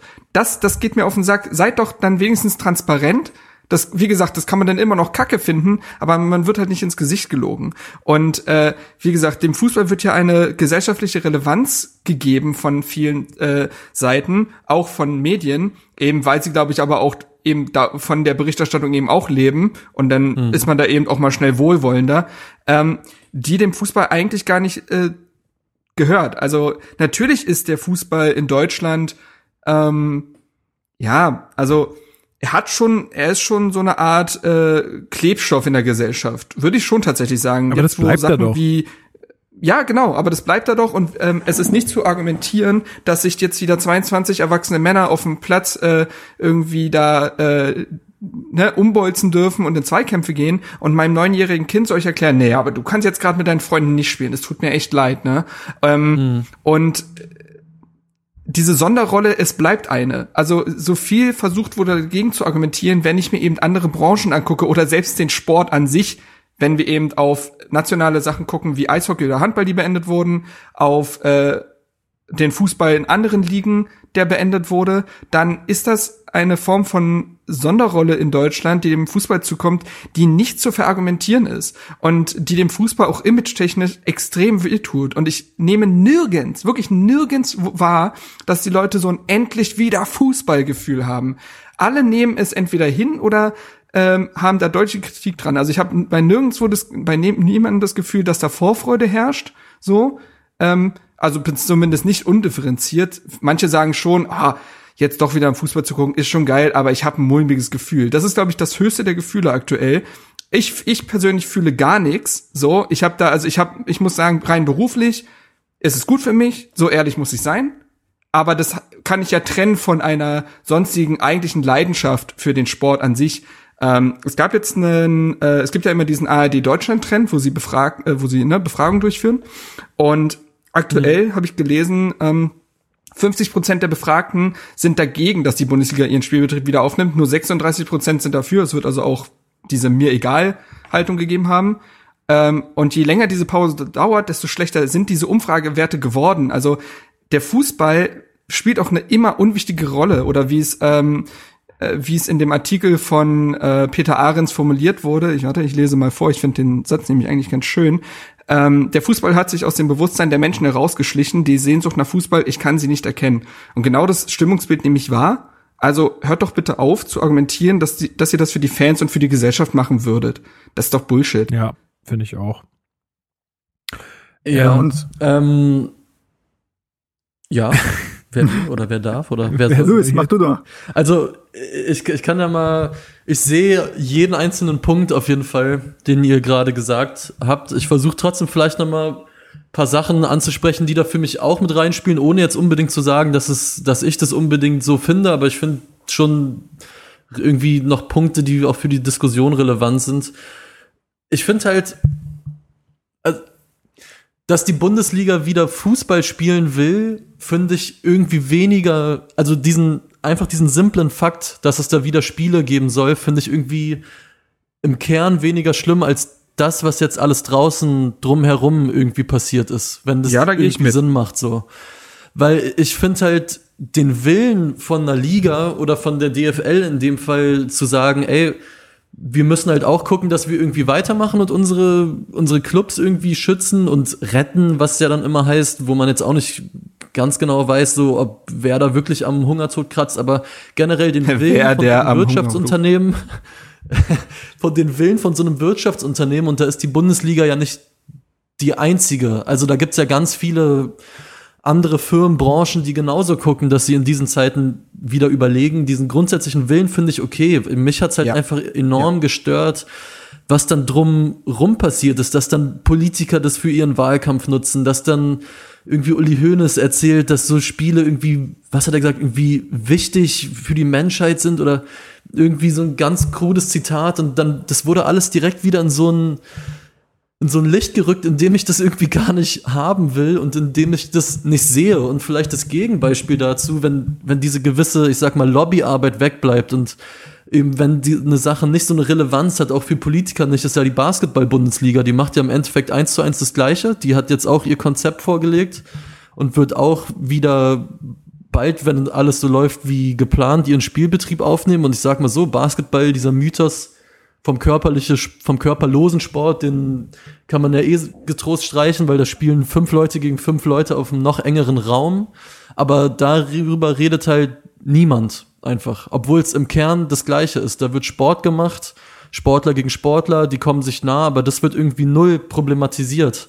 Und ich glaube, das große Ding bei der Bundesliga ist einfach, und so geht's mir auch, die Geisterspiele an sich, wie gesagt, das kann ich schon nachvollziehen, aber mich hat einfach alles drumherum so dermaßen abgenervt daran, diese, dieser ganze Zirkus, dieses ganze sich wichtig machen, äh, das fand ich war eher das Fatale irgendwie für mich daran. Diese, diese Bedeutung, die der ganzen Sache nicht mal unbedingt von der Bundesliga selbst, sondern auch von Leuten von außen halt zugemessen wurde, weil sie halt wussten, ey, wie, wie halt irgendwie ein Söder, der dann bei der Bild sagt, ja, das fände ich spitze, wenn die Bundesliga spielt, weil der natürlich ganz genau weiß, also sich in Deutschland gegen die Bundesliga stellen, hu, das kann aber, ähm, ja, ein bisschen blöde Folgen für einen haben. Und ich glaube, so wurde das halt einfach wahnsinnig aufgeblasen. Abgesehen davon, dass das Konzept natürlich äh, wahnsinnige Lücken hat. Ich hoffe, ja, das hat also Sinn da, gemacht, da noch kurz ein Punkt. So.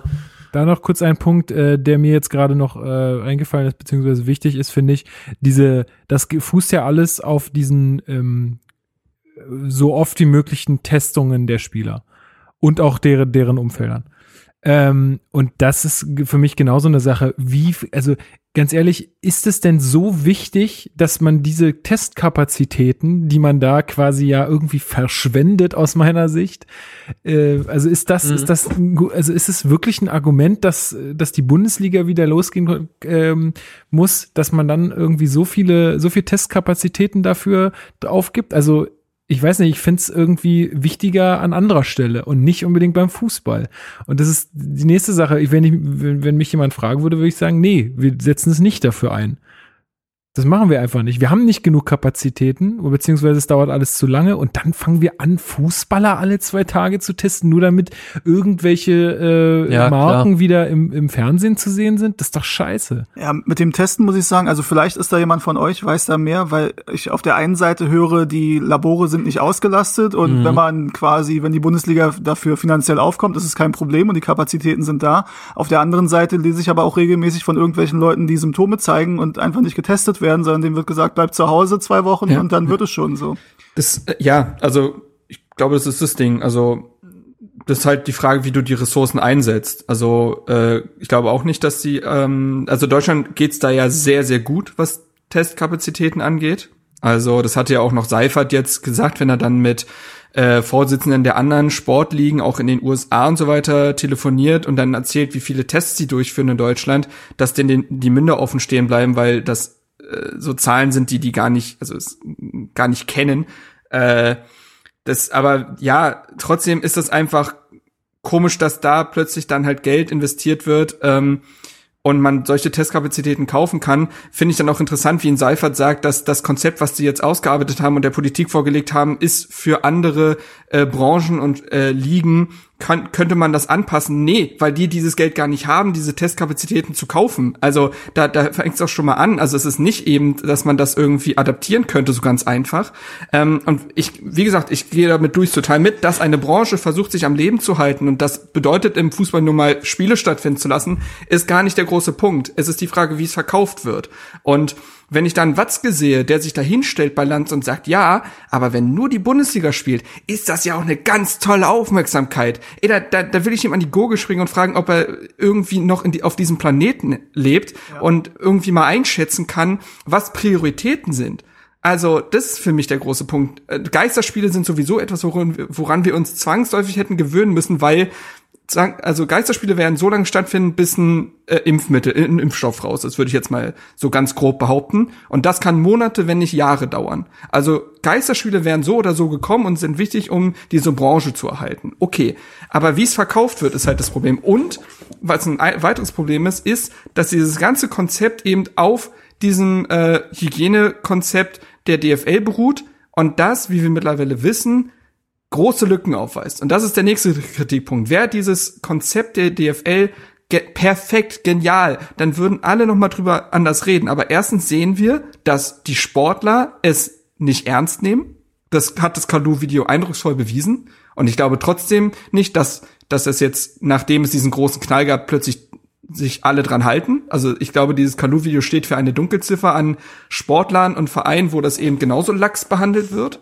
Ähm, und zum anderen haben wir da auch gesehen, ich habe wie gesagt einen Artikel von der Sportschau gelesen, da haben sie mit einem äh, Experten, einem Wissenschaftsexperten geredet, vom WDR, glaube ich, der sich diesen Test mal angeguckt hat, der da so durchgeführt wurde ähm, da geht es weniger darum, wie jetzt David de Mel gekleidet ist, weil tatsächlich muss dieser Schutzkittel, der jetzt angeführt wurde, von vielen nur getragen werden, wenn man weiß, dass der Spieler positiv getestet wurde. Wenn es eine reine Routine-Geschichte ist und der letzte Test negativ ausgefallen ist, reicht es, einen Mund- und Nasenschutz zu tragen. Das zum einen. Aber wie dieser Test durchgeführt wurde, er war nicht tief genug im Rachen und er hat wohl auch äh, Zunge und andere Mundbereiche berührt, was den Test tatsächlich so verfälschen könnte, dass ein positiv, ein äh, Corona-positiver Spieler, äh, dass da der Test negativ ausfallen könnte. Und dann wird das gesamte Konzept ab absurdum geführt. Und das sind für mich die zwei Kritikpunkte. Erstens, wie man es verkauft, wie man sich verkauft und dass das Konzept anders als es Seifert und Co. darstellen, eben nicht perfekt ist und sobald Kritik davon geäußert wird, wir haben ja die DFL-Pressekonferenzen gesehen, man da auch relativ pikiert ist, wenn da plötzlich Kritik von der Journalistenseite kommt. Ähm, das stört mich. Was mich auch noch stört, also es gibt ja auch nicht nur die Leute oder die Spieler, die das äh, nicht ernst nehmen, sondern es gibt ja auch Spieler, ich glaube, neben Subotic hatte sich da geäußert und äh, noch weitere, die sagen, für mich kommt es zu früh. Ich will eigentlich noch gar nicht spielen und jetzt so getan wird, also ich glaube auch irgendwer, einer von Schalke hat gesagt, ja, das jetzt hier alles auf völlig freiwilliger Basis, wer jetzt noch nicht mitmachen Das war Jochen der, Schneider, der ja. muss nicht und so, wo ich auch sage, ja, das ist genauso, wie wenn mein Chef sagt, ja, es ist diese Teilnahme hier ist äh, völlig freiwillig, aber wäre schon gut, wenn ihr mitmacht. So, kannst du dir ja vorstellen, das ist überhaupt nicht freiwillig, weil das, das ist ja auch wichtig für dich als Fußballer, dass du dann da spielst und dich zeigst und was weiß ich, also äh, also das wird halt auch auf diesen, auf den Rücken dieser Leute jetzt ausgetragen, die vielleicht auch noch gar nicht bereit dafür sind und aus gutem Grund nicht, ja. Also wie gesagt, ich hatte ja schon angeführt, du weißt ja nicht, wenn du sowas kriegst, gerade als Hochleistungssportler, ob du deinen Beruf danach noch ausführen kannst oder so. Ja. Ähm, und ja. Ein kurzer Punkt, den ich noch dazu den Test sagen möchte. Mhm. Ähm, die Tests werden von Vereinsmitarbeitern durchgeführt. So. Und das bedeutet, finde ich auch, dass dass da eher mal Lachs herrscht, weil wenn ein positiver Test ausfällt, musst du in Quarantäne, fallen Spieler aus, fallen Einnahmen ein und so weiter. Ich finde, das darfst du, also das darfst du nicht unterschätzen. Das ist wie, dass es ja beispielsweise bei Kopfverletzung kein äh, externen Arzt gibt, der das neutral beurteilt, sondern den Mannschaftsarzt und der wird mal ordentlich den Druck haben, den Spieler wieder aufs Feld zu schicken, obwohl es vielleicht nicht so klug ist. Also diese fehlende Neutralität quasi, weil das vereinseigene Mitarbeiter sind, die diese Tests durchführen, spielt auf jeden Fall noch mal eine Rolle. ja. Ja, Also die Kontro Kontrollinstanz fehlt da einfach. Darf ich? vielleicht noch Ja. Also direkt auf deinen Punkt, Lukas, weil eben das die Frage auch war, die Zecke letzte Woche gestellt wurde, weil Zecke arbeitet ja im Moment äh, mit den Profis zusammen. Mhm. Äh, die sind ja in verschiedene Trainingsgruppen eingeteilt. Äh, und Zecke ist da halt mit dabei und trainiert eine Gruppe. Äh, und dann war eben auch die Frage, wie ist denn das, wenn es Spieler gibt, die sich eigentlich nicht so wirklich wohl damit fühlen, wenn es jetzt weitergeht. Und er kann sagen, er kann halt nur für die Leute sprechen, mit denen er Kontakt hat. Ähm, und da hat er halt wirklich das Gefühl, dass es da nicht so ist, dass da jemand äh, nicht möchte, dass es weitergeht, sondern dass die sich darauf freuen, wenn es weitergeht. Nun kann man anhand des Videos sagen, dass zumindest die Spieler da anscheinend nicht so große Angst hatten, die darin vorkommen. Äh, aber die Frage war eben auch, ähm, also es, du hast natürlich dann auch einen Gruppenzwang, ne? Also wenn es dann ein, zwei Spieler gibt, die sich eigentlich nicht so wohl damit fühlen, ob die das dann wirklich sagen, ist eine andere Frage. Und also er hat schon versichert, dass es bei Hertha BSC so wäre, dass es da ein Klima gibt, dass man das auch sagen kann. Ähm, aber es gibt ja auch zum Beispiel, also ich erinnere mich, dass ähm, beim, bei Red Bull Formel 1 ähm, war ursprünglich mal die Idee, äh, dass man die äh, quasi in Trainingslager steckt und die absichtlich mit dem Virus infiziert, damit sie es durchhaben und danach halt ähm, fit sind für die Saison. Und, Das ist doch so äh, ein Risiko. Also was ist das für Scheiße? ja, und das kam ja auch nicht von, von irgendjemandem, sondern es war ja von Dr. Helmut Marko, das ist da der Motorsportchef. Also es ist so quasi, als wenn Ralf Rangnick das für die Fußballer sagen würde im Endeffekt. Das ist ja, ne, es ist was anderes, aber ne, also in so einem Umfeld bewegt man sich halt auch. Und bei äh, Watzke und Kalle Rummenigge habe ich jetzt nicht das Gefühl, wenn ich da Spieler wäre und sagen würde, ey, eigentlich habe ich da nicht so Bock drauf, dass ich da hingehen würde und denen das sagen würde. Ne? Ja. Ähm, und zum Thema zu früh ist noch zu sagen, ich finde es halt auch ein bisschen hart, so die Politik entscheidet, wann war es am Mittwoch, glaube ich. Ja, okay, ab zweite Maihälfte dürft ihr theoretisch wieder. Und dann, also noch am nächsten Tag war die Pressekonferenz, das war schon am selben Abend klar, okay, erster Tag, wo wir dürfen, 16. Mai fangen wir wieder an. Obwohl selbst äh, es da ja auch, also auch Bruno Labbadia hat ja mal gesagt, was für ihn halt wirklich uncool wäre, äh, wenn es irgendwie heißt, so, äh, nächste Woche fangen wir wieder an mit, ähm, mit Spielen und wir sind noch gar nicht im Mannschaftstraining, weil eigentlich brauchst du mindestens zwei, drei Wochen Mannschaftstraining vorher. Und dass das halt auch so völlig ignoriert wird und dann gesagt wird, ja, aber dafür könnt ihr ja fünfmal wechseln, finde ich schon fast ein bisschen zynisch, weil da wird halt klar gesagt, okay, im Endeffekt, ob die sich jetzt verletzen oder sich infizieren oder Muskelfaserriss oder sonst irgendwas, im Endeffekt scheißegal, Hauptsache wir kriegen irgendwie die Saison rum und es gibt noch 13 Spieler, die irgendwie spielfähig sind und der Rest ist uns egal. Das finde ich schon Moderner Gladiatorenkampf. Also es ist tatsächlich ja dieses Klischee Ja, von voll. Brot und Spiele. So, also Ich habe da gestern, ich habe gestern auch mit meinem Bruder darüber gequatscht, der ist Physiotherapeut, der meinte auch, also ihn würde es nicht wundern, wenn es einfach Verletzungen hagelt, weil wie soll's, also ja, die sind einfach nicht wettkampfbereit. Das kann man von denen nicht verlangen, so nach einer Woche Mannschaftstraining. Und genau, ich glaube, einer hat es auch gerade schon gemeint, den Punkt finde ich auch so krass, dass die Teams ja ihre Kader so breit machen sollen, quasi, dass egal wie viele Leute sich infizieren, dass es sich immer irgendwie 16 Leute finden oder 18 und wenn es halt 5a-Jugendliche sind, das ist halt wirklich, okay, dann geht man halt echt bis zum letzten Mittel. Also das ist ja wirklich so, so äh, straight und ohne Rücksicht auf Verluste, das ist schon krass, ey. Ja. Also ja. ich und dann und dann kommt ein Verstrate, der völlig legitime Kritikpunkte äußert oder zumindest an gewissen Sachen in Zweifel hat, auch weil seine Freundin eben eine Vorerkrankung hat und eben sein engstes Umfeld ist. Und solche Aussagen werden dann nicht irgendwie argumentativ, irgendwie, weiß ich nicht, hm. äh, dem, dem wird nicht äh, entgegengekommen argumentativ oder ähnliches. Nein, der Spieler wird danach beim vereinseigenen Interview äh, quasi dazu gezwungen zu sagen, nee, das habe ich gar nicht so gemeint. Ist ein mega Konzept, waren auch Übersetzungsfehler drin, obwohl alle wissen, das ist nicht so. Und deine Punkte waren legitim. Du hast ja nicht gesagt, äh, die Arschlöcher da oben machen, was sie wollen. Dann hätte man ja sagen können, na, war jetzt vielleicht ein bisschen undifferenziert. Er hat vollkommen legitime Kritikpunkte und Zweifel genannt. Und da siehst du ja auch, wie das äh, dann argumentiert wird, beispielsweise aber auch, wie die DFL sagt, Leute, wenn jetzt irgendwie Quarantänefälle sind oder so, dann postet das mal nicht mehr selber, sondern lasst das nur noch über mhm. die DFL kommunizieren. Ey, das, sind da Form von das ist eine Form von Intransparenz, die nochmal zeigt, wie auf welch wackeligen Beinen anscheinend dieses Konzept steht, weil sonst wäre ich auch ein bisschen selbstbewusster. Ey, da, ich, vor allem, ich, ich frage mich, für, für wie blöd halten die die Leute denn? Also das ist doch wirklich, also ich komme ja. mir wirklich ein bisschen verarscht vor, auch einfach so, wenn wenn wenn da sowas und ich habe es mir durchgelesen beziehungsweise ähm, werde ich gleich mal einen Punkt vorlesen, über den wir mal reden können. Ähm, aber da frage ich mich dann immer, ey, äh, also denkt ihr, wir sind alle dumm oder was? Also es ist so. Ich glaube tatsächlich denken sie das, weil der Großteil der Leute wahrscheinlich nur noch wieder vom Fernseher sitzen wird. Und das ist die einzige Währung, die die ja. Fans ja. haben. Ja. Aber apropos vom Fernseher sitzen, da noch vielleicht ein Punkt, was ja auch als, also um mal einen Kritikpunkt zu bringen, den ich entkräften würde, ja, ist dieses Ding, das ähm, dann gesagt wird und auch teilweise von Politikern, ich glaube, Karl Lauterbach von der SPD hat das auch gesagt. Und das ist für mich dann ordentlich so, Stimmung gerade, ja. Ja, und das ist für mich dann so teilweise, das ist halt auch Populismus nur halt von der anderen Seite, ne? Wenn du dann sagst, von wegen, dann kommen die äh, wahlweise äh, Horden oder Fans oder Ultras oder rechte Hools, habe ich auch gehört, ja, und die wollen das dann boykottieren ja, und treffen sich dann vor den Stadien. Äh, sie haben sich auch noch nicht ganz geeinigt, ob die das machen, weil sie es boykottieren wollen oder weil sie ihre Mannschaft unterstützen wollen oder was weiß ich was oder weil sie sich einfach treffen wollen.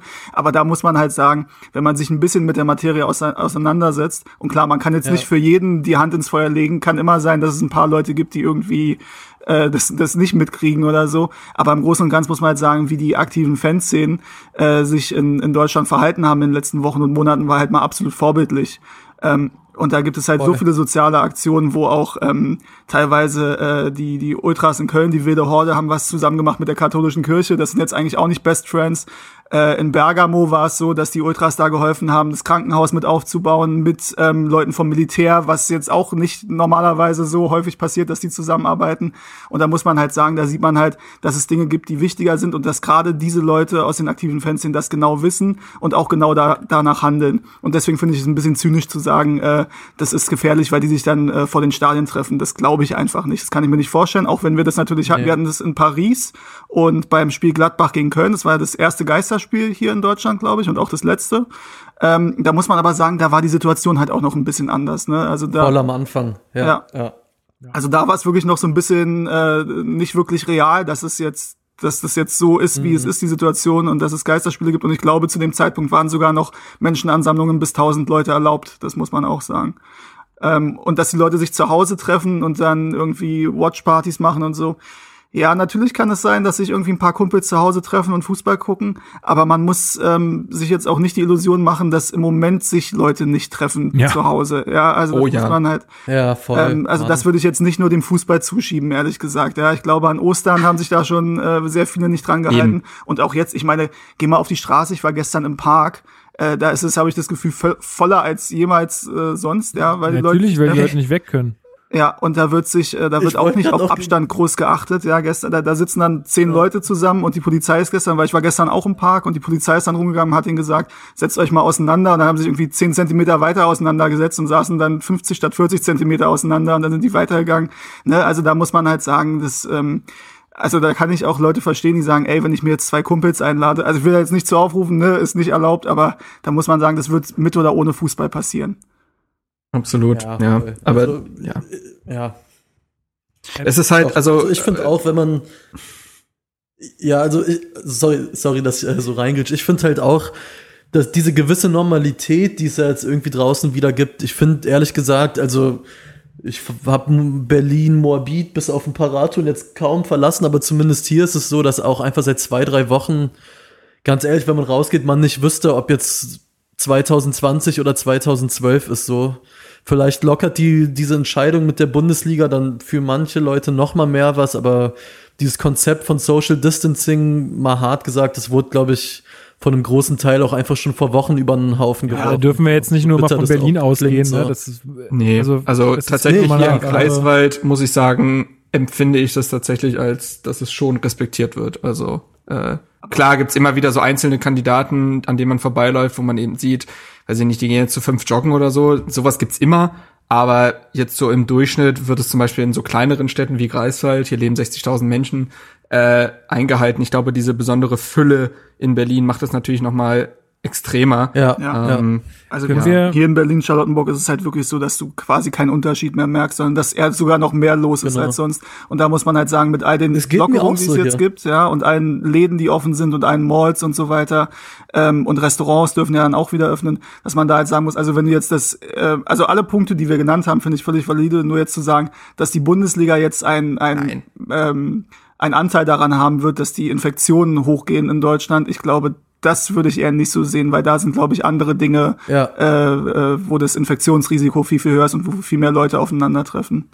Genau. Ja, also genau, ich das, also ich würde jetzt auch sagen, dass, dass, äh, dass sich da jetzt Leute deswegen treffen oder so, das würde ich genauso sehen wie du. Allerdings bleibe ich dabei, es ist, ähm, es, ist, es vermittelt irgendwie, es sendet halt irgendwie für mich ein falsches Signal. Ähm, Absolut, das, das, ja. Das bleibt mhm, halt. Auch das sehe ich, ja. ja. Ähm, das, ich würde gerne Das ist ja immer so bei den Lockerungen. Die Lockerungen sind immer ein Signal einer einkehrenden Normalität, die aktuell noch gar nicht realisierbar ist, aber es ist immer was anderes, wie es bei den Leuten ankommt. Ja. So und da Na, die Bundesliga eben noch mal so ein sozialer Kit ist und wenn da dann eine Form von Normalität herrscht, dann ist das für viele, glaube ich, das Signal so von wegen, naja gut, dann. Ja. Na, wie wir, es, die Zeit wird es auch zeigen. Also wir werden, ja. Ich, ich hoffe inständig, dass, dass ähm, vielleicht auch diese ähm, trotz der Lockerungen jetzt, dass durch, durch dieses Mund-Nasenschutz Mund Mund und auch Abstand und sowas, ähm, es, das ist ja schon bei den Leuten im Kopf irgendwo präsent, dass das vielleicht sogar schon hilft. Aber ich kann mir auch gut vorstellen, dass wir in zwei Wochen am selben Punkt äh, stehen wie ganz am Anfang und sagen müssen, ja, jetzt müssen wir wieder alles zumachen, weil gibt wieder mehr Infizierte, weil man darf ja jetzt auch nicht, äh, man darf ja jetzt auch nicht verkennen, dass ähm, nur weil jetzt gerade die Zahlen nicht hochgehen, äh, das ist ja Quatsch, weil die Tests müssen ja erstmal durchgeführt werden und äh, Eben. das ist alles zeitverzögert. Also in zwei Wochen sind wir da schlauer. Ähm, ich würde gerne einen Punkt mal aus diesem Papier noch mit euch besprechen und zwar hat die FAZ das so zusammengefasst, wenn ein Spieler positiv auf das Coronavirus getestet wird, muss nicht automatisch die ganze Mannschaft in Quarantäne. Aufgrund der getroffenen Maßnahmen in Klammern Dauertestung können Spieler und Betreuer in die Kategorie 2 geringes Infektionsrisiko eingeordnet werden. Die äh, optional anzuwendende informatorische und Kontaktreduzierung äh, kontaktreduzierenden Maßnahmen statt einer Gruppenquarantäne zur Folge hat. Was? Die. Also direkt das, dazu, Satz, weil, der, nee, weil. Egal, auf jeden Fall, ähm, die lokalen Gesundheitsämter entscheiden darüber. Wie, wie, soll, wie ist das denn bitte zu rechtfertigen? Ja. Ja, also. Also. Ja, Louis, mach du. Sag mal, Steven, sorry. Nee, mach mal, mach mal. Ja, also es war im Endeffekt nur der Punkt, den ich auch sagen wollte, weil Seifert in der Pressekonferenz genau auf diesen Punkt angesprochen wurde, wie das denn jetzt ist mit Quarantäne. Ähm, und er halt nur meinte, ähm, im Endeffekt das jeweilige Gesundheitsamt entscheidet, ob und wann eine Quarantäne notwendig ist. Und natürlich, also hält sich da auch jeder dran. Muss man natürlich sehen, wie die Liga dann weitergehen soll, wenn jetzt irgendwie, also Bremen beispielsweise, die sind ja da relativ äh, restrikt. Ähm, wenn die jetzt sagen, okay, ihr müsst jetzt in Quarantäne, ja, dann spielt Bremen nicht mehr mit oder wie funktioniert ja, also das? Die anderen spielen? Das, also das, ist, das ist halt so eine Riesenlücke, die da äh, klafft, weil vor allen Dingen, wer sagt denn, was, was heißt denn geringes Infektionsrisiko? Wenn ein Spieler positiv ist, mhm. dann kann der ja schon davor drei andere angesteckt haben. Also ja. ich, ich raff das einfach nicht. Das ist für mich, ne, also das ist ein, einer der Punkte. Alle anderen Punkte kann ich so irgendwie nachvollziehen. Ich glaube nicht, dass sie so wirklich durchsetzbar sind und manchmal finde ich es auch urkomisch. Also zum Beispiel, wenn ich daran denke, dass alle im Stadion Mund-Nasenschutz aufhaben müssen, bis auf Spieler und Schiedsrichter. Ja, Mann. Das wird ja. einfach so lächerlich. ja. Also wenn da der Trainer mit so, so einem Mund-Nasenschutz am Rand steht und die, die Spieler anbrüllt. Also es wird, wird alles, das wird alles so super komisch aussehen. Aber dass halt zum Beispiel eine gewisse Anzahl an Leuten im, im Stadion sein darf und ums Stadion sein dürfen und so weiter. Ähm, und äh, das, das ist alles für mich okay. Ähm, Marc hatte heute auch noch irgendwas getwittert, äh, wo so ein bisschen was geleakt wurde, wie denn das Verhalten während des Spiels auch sein soll. Dürfen nicht ja, genau, mit den, mit den Jubeln, ne? Genau, die dürfen wohl nicht jubeln. Die dürfen sich dürfen nur mit den Füßen und mit den Ellenbögen berühren. Irgendwie, so, die dürfen ja. sich nicht umarmen und, und spucken soll man auch nicht mehr. Das wird auf jeden Fall passieren, mhm. weil das einfach ein Reflex ist bei den Jungs. Und ähm, äh, also, was ist das für, für ein Quatsch, wenn man sagt, ja, ihr dürft euch nicht umarmen beim, beim Jubel, aber wenn ihr einen Zweikampf habt, dann dürft ihr euch da umrotzen. Ja. Also, das ist, es ist einfach. Vielleicht toll. ist jetzt, ist jetzt die Schweibe akzeptiert dann gesellschaftlich, die Schutzschwalbe.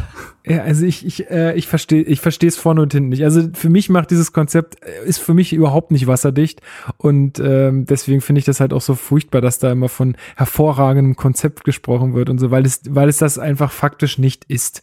Also das, das verstehe ich komplett. Und noch ganz kurz zu dem Quarantänepunkt, was du gerade angesprochen hast, Lukas, das ist für mich halt auch einfach so ein Punkt, wo man als jemand, der irgendwie nichts mit der Bundesliga zu tun hat und das kritisiert, wo man wirklich einfach schnell denken kann, okay, das ist halt echt eine Sonderbehandlung, weil wenn ich irgendwie nur Symptome habe, werde ich dazu aufgefordert, jeden Menschen irgendwie Bescheid zu sagen, mit denen ich in den letzten sieben Tagen irgendwie Kontakt hatte, so im Dreh und muss richtig Action machen und alle Leute irgendwie alerten und sagen, hey, passt mal auf und bei denen heißt dann, ja, nö, passt schon, trainiert mal weiter. Also das ist halt so ein Punkt, wo ich verstehe, dass Leute sagen, was ist das für ein komisches Sonderrecht? Nur weil die öfter getestet werden, warum werden wir es dann nicht? Also das ist schon schwierig. Ja. ja. Also wir, wir werden das alles sehen. Ich glaube, wir haben jetzt, ähm, wir haben jetzt unseren Standpunkt ganz gut klar gemacht.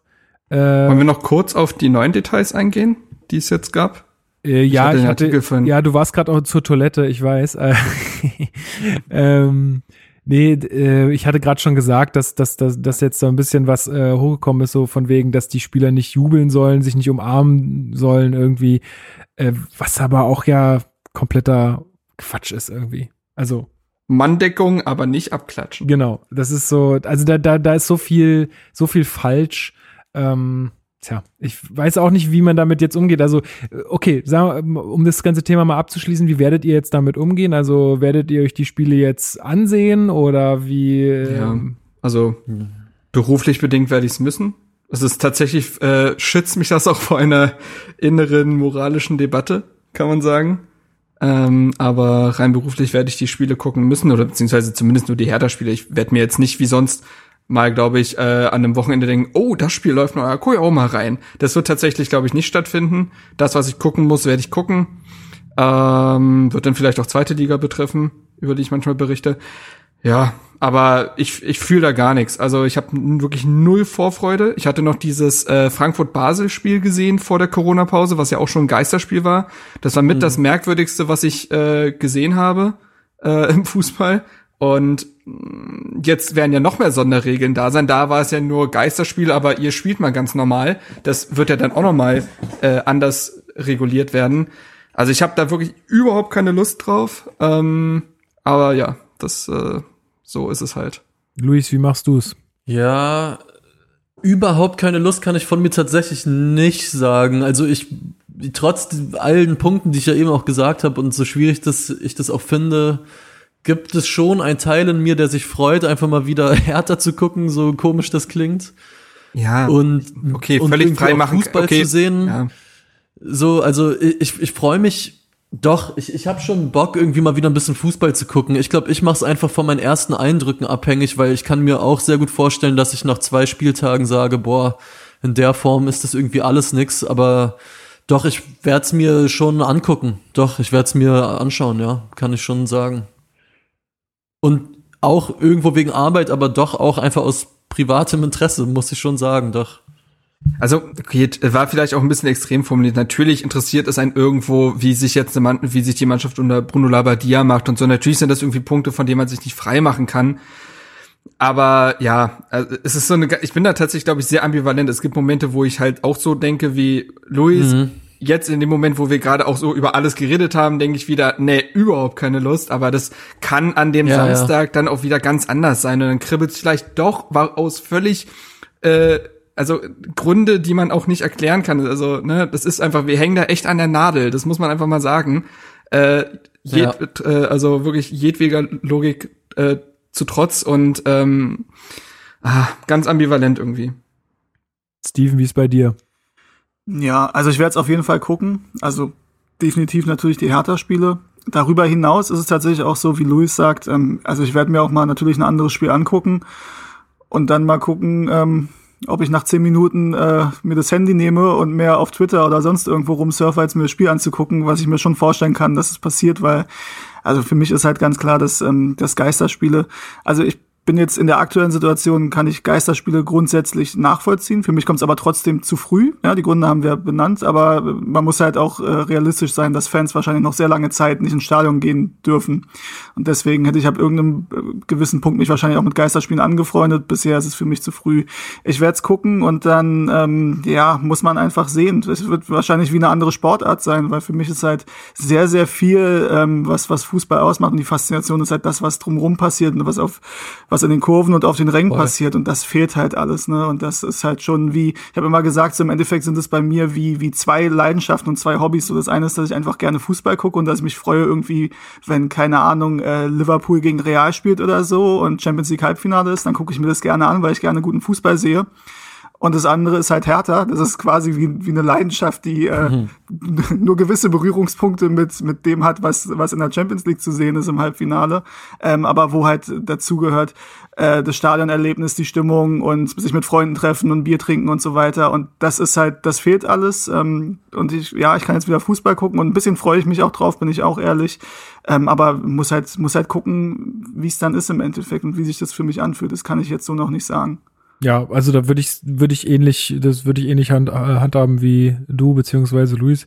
Ich glaube, ich also ich stehe dem Ganzen sehr sehr kritisch gegenüber. Das hatte ich ja vorhin auch schon gesagt. Bin ja den, dennoch interessiert, wie das jetzt funktionieren wird ähm, und mach's halt wirklich, glaube ich, einfach von meinen ersten Eindrücken ab, von den vom ersten Spieltag. Wie läuft es? Es kann ja auch möglicherweise funktioniert ja auch alles gut. Ich weiß es nicht. Ja? Also muss man halt einfach mal abwarten. Ich werde dem Ganzen auf jeden Fall sehr kritisch ähm, gegenüber bleiben und werde das auch sagen. Also, weil ist ja auch so ein bisschen die Diskussion, ne? Macht man jetzt bei dem Zirkus mit? Ich meine, wir, ja. wir, wir verdienen damit wir jetzt nicht unter, ja wir, ähm, wir machen, äh, wir verdienen damit jetzt kein Geld, aber wir schaffen natürlich trotzdem mehr auch Aufmerksamkeit für die äh, Bundesliga mhm. beziehungsweise Hertha. Also wir, wir würden uns da dann schon mit von Karren spannen lassen, wenn man da jetzt äh, so weiter verfährt wie bisher.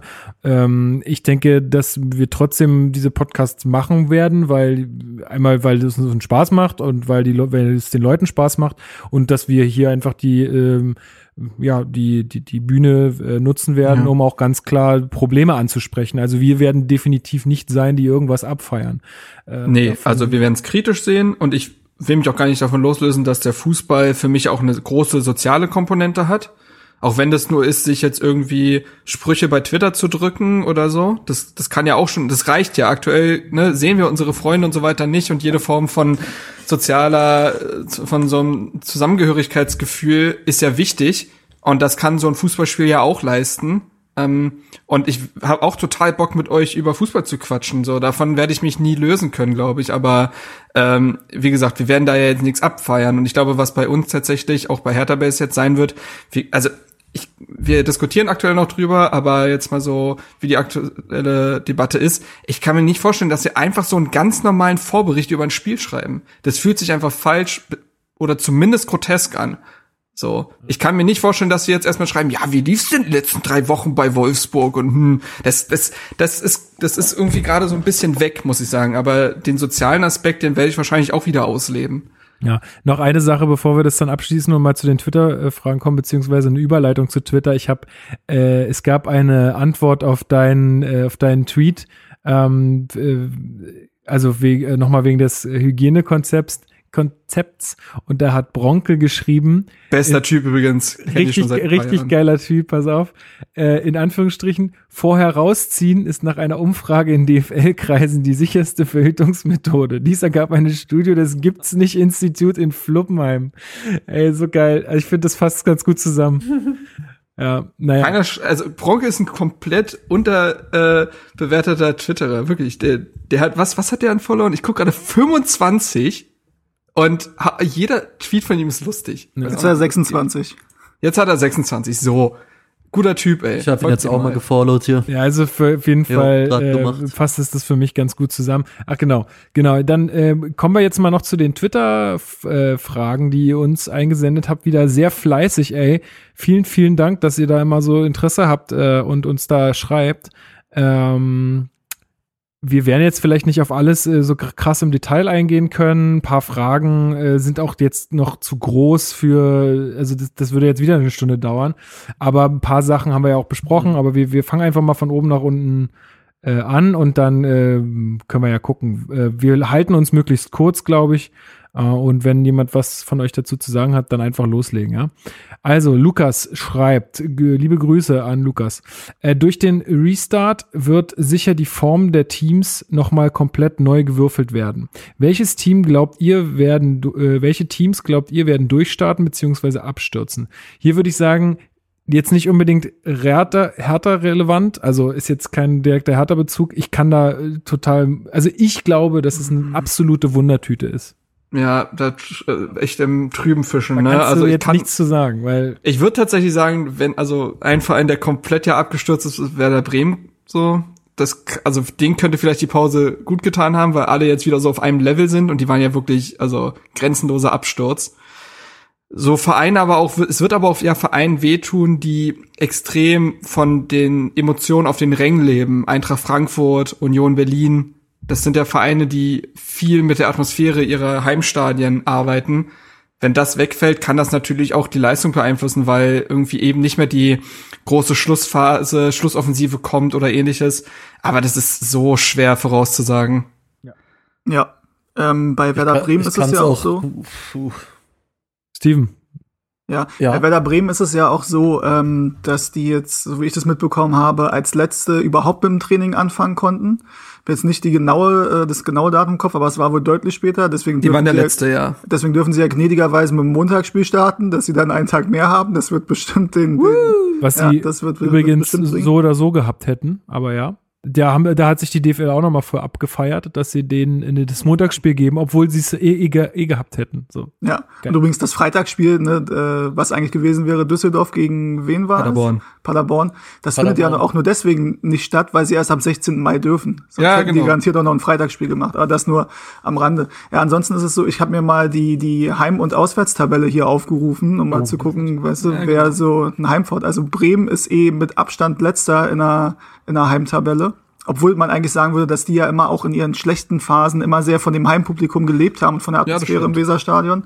Ähm, hat bisher nicht so gezogen, ja. Und ähm, wenn man sich auch, wenn man dann noch die nächsten Faktor mit reinnimmt, nämlich äh, quasi die, die Wettquoten, ja, also die fischen ja auch so ein bisschen im Trüben, aber es geht dann wahrscheinlich auch so ein bisschen danach, eben, wer ist wie lange im Training und wo hört man irgendwie was. Äh, und da ist Bremen auch im Moment krasser Außenseiter, was das angeht. Also wenn man jetzt nach dieser Vorhersage geht, dass die halt so spät ins Training gekommen sind, sowieso viele Probleme hatten, ne, ist es halt schwierig für die. Union ist genauso, klar, die ähm, profitieren natürlich von sechs Heimsiegen, die sie schon hatten. Das wird wahrscheinlich schwierig. Auch Borussia Dortmund ist so ein Ding, ne? Die glaube ich auch, die sind in der Heimtabelle sogar Erster.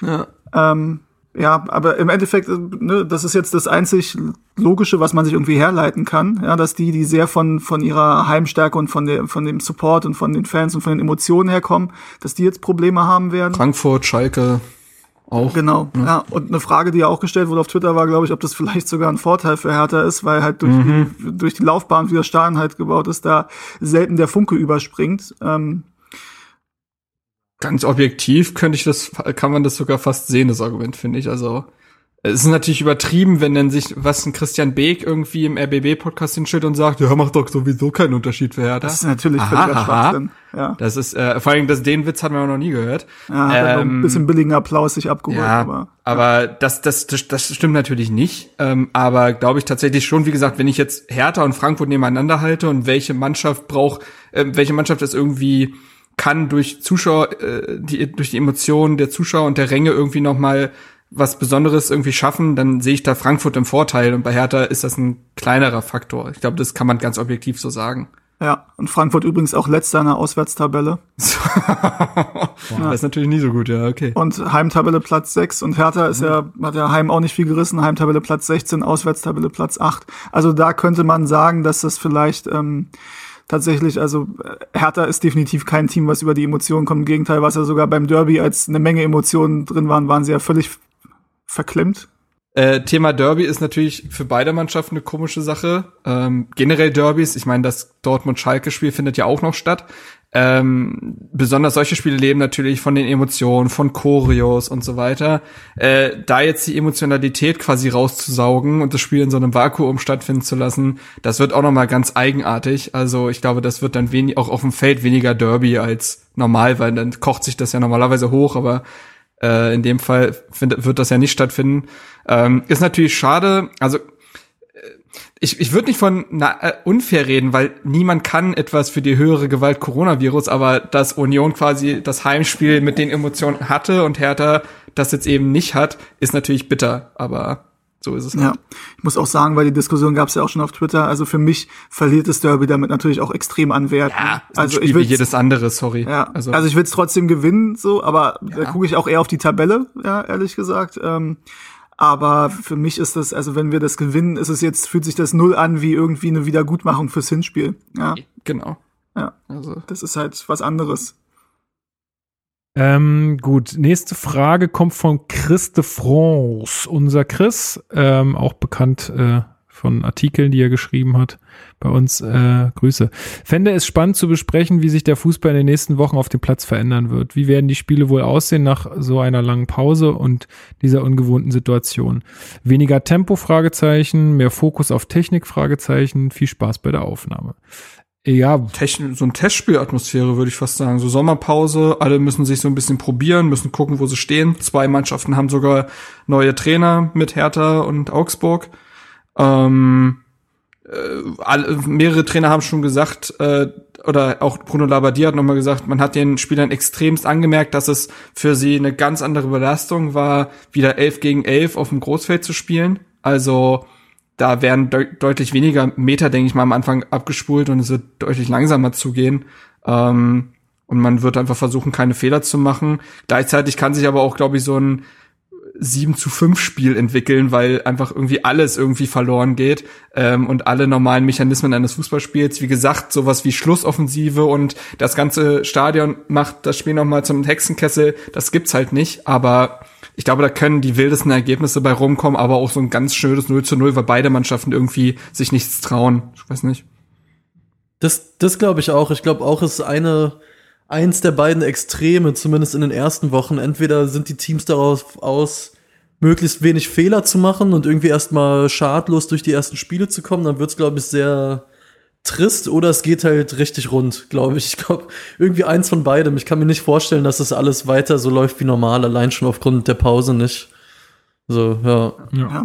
Also was man vielleicht vermuten könnte, ist, dass ähm, es vielleicht wird es Konditionsunterschiede auch zwischen den Mannschaften geben. Und vielleicht ist es so, dass in den letzten 20 Minuten oder so da noch ähm, viele Spiele auch teilweise noch komplett gedreht werden. Wäre durchaus möglich. Ähm, Mannschaften, die eher einen breiteren Kader haben, haben wahrscheinlich einen Vorteil. Und Hertha hat einen sehr breiten Kader und auch keine Verletzten im Moment. Das muss jetzt ne, mit fünf Auswechslungen, also was wir davon halten, haben wir schon gesagt, aber das kann natürlich dann erstmal ein Vorteil sein. Und von dem, was man hört, ähm, ist ähm, Bruno im Moment sehr viel im körperlichen Bereich mit den Spielern am Arbeiten. Und die sind wohl richtig fertig nach den Einheiten, die, die zwei Stunden und länger gehen, zweimal am Tag. Ähm, insofern kann es schon sein, dass es da für uns ganz gut aussieht. Ähm, was ich so ein bisschen die Befürchtung habe, ist, dass das irgendwie, dass das alles für RB Leipzig spricht und dass die irgendwie durchmarschieren. Ich weiß nicht wieso, aber es ist irgendwie so, das ist für mich so eine Mannschaft, die von Geisterspielen profitieren kann, keine Ahnung. Das ist irgendwie. Ja. Im Kopf so drin. Ja. Ich weiß, was du meinst. Ach, schwierig zu sagen. Ich meine, wie gesagt, wir wissen ja auch nicht, dann, dann gibt's irgendwie einen Corona-Fall, dann müssen, muss die eine Trainingsgruppe vielleicht, äh, also ich weiß ja nicht genau, wie es dann passiert, aber dann fällt dir plötzlich dein Star weg, obwohl er ja eigentlich nicht richtig verletzt ist, aber, ne, ähm, und das macht dann ja auch wieder was mit dir, ähm, wie viele dann auch vielleicht, auf Jugendspieler gesetzt werden muss. Also ich glaube, Michael Preetz hat schon gesagt, dass man jetzt einen Kader jenseits der 30 hat. Also es ist, äh, das ist schon krass. Ähm, also das, ich glaube, das Niveau wird sehr komisch. Irgendwann trittst du da mit 3A-Jugendspielern an, weil es nicht mehr geht oder so. Äh, ich finde es sehr schwer, das alles irgendwie vorauszusehen. Ja. Like a Sins äh, hat uns gespro äh, gesprochen, äh, geschrieben. Äh, ich habe es jetzt äh, hoffentlich diesmal richtig ausgesprochen. Er hatte mir ja damals irgendwie gesagt, wie man es ausspricht. Ähm, erstens, wie werdet ihr die Spiele verfolgen? Bin da sehr hin und her gerissen. Dazu hatten wir ja schon vorhin äh, was gesagt. Zweitens, ist der Hertha Base Podcast Fluch nun gebrochen, da vor dem Kalugate kein Podcast kam? Ja, würde ich schon, würde ich schon so sagen, ne? Ja, wir wissen ja nicht, was jetzt passiert. Also, Vielleicht passiert jetzt auch irgendwas, ja. ja. Mal also, gucken. Ähm, ja, das wird man abwarten müssen. oh, äh, drittens, was, wür, äh, was würde ich für einen verregneten Samstag im Oli mit einem 0 zu 5 gegen Köln geben? Ja, nee, das, das habe ich gesehen, Sarah, dafür würde ich überhaupt nicht. Bei aller Nostalgie. Das, Ja, aber tatsächlich, Nee, tatsächlich Äh, gucke ich äh, gerade hier äh, Sunderland Till I Die, diese Doku auf, äh, auf Netflix. Äh, ich hatte ja irgendwann mal schon die erste Folge gesehen und auch schon mal gesagt, dass ich das ganz geil finde. Mm. Und jetzt gerade die zweite Staffel. Und es ist wirklich, diese Bilder sind so völlig unwirklich teilweise und machen mir halt auch richtig Bock wieder auf Fußball und auch richtig, richtig Bock wieder drauf ins Stadion zu gehen. Also ich kann seine, seine Sehnsucht da total nachvollziehen. Ähm, Vielleicht gibt's ja irgendwann eine Hertha-Doku, Salomon Till I, Till I Die. Ey, genau, ja. das, das wäre halt auch so Mhm. geil gewesen. Ne? Das hatten ja auch ein paar geschrieben auf Twitter. Ey, die, diese Doku über dieses Jahr wäre so der Hammer gewesen. Größer Wow. als Tiger King, ich hab's Wirklich. gesagt. Wirklich. Das wäre unnormal, was diese Saison alles passiert ist. Das Also unser Saisonabschluss wird richtig geil. Ich glaube, das wird richtig oh geil. Mann, ey. Ich pack mir schon mal die Sechs äh, Stunden Migräne-Tabletten Marathon ein. oder so. ey.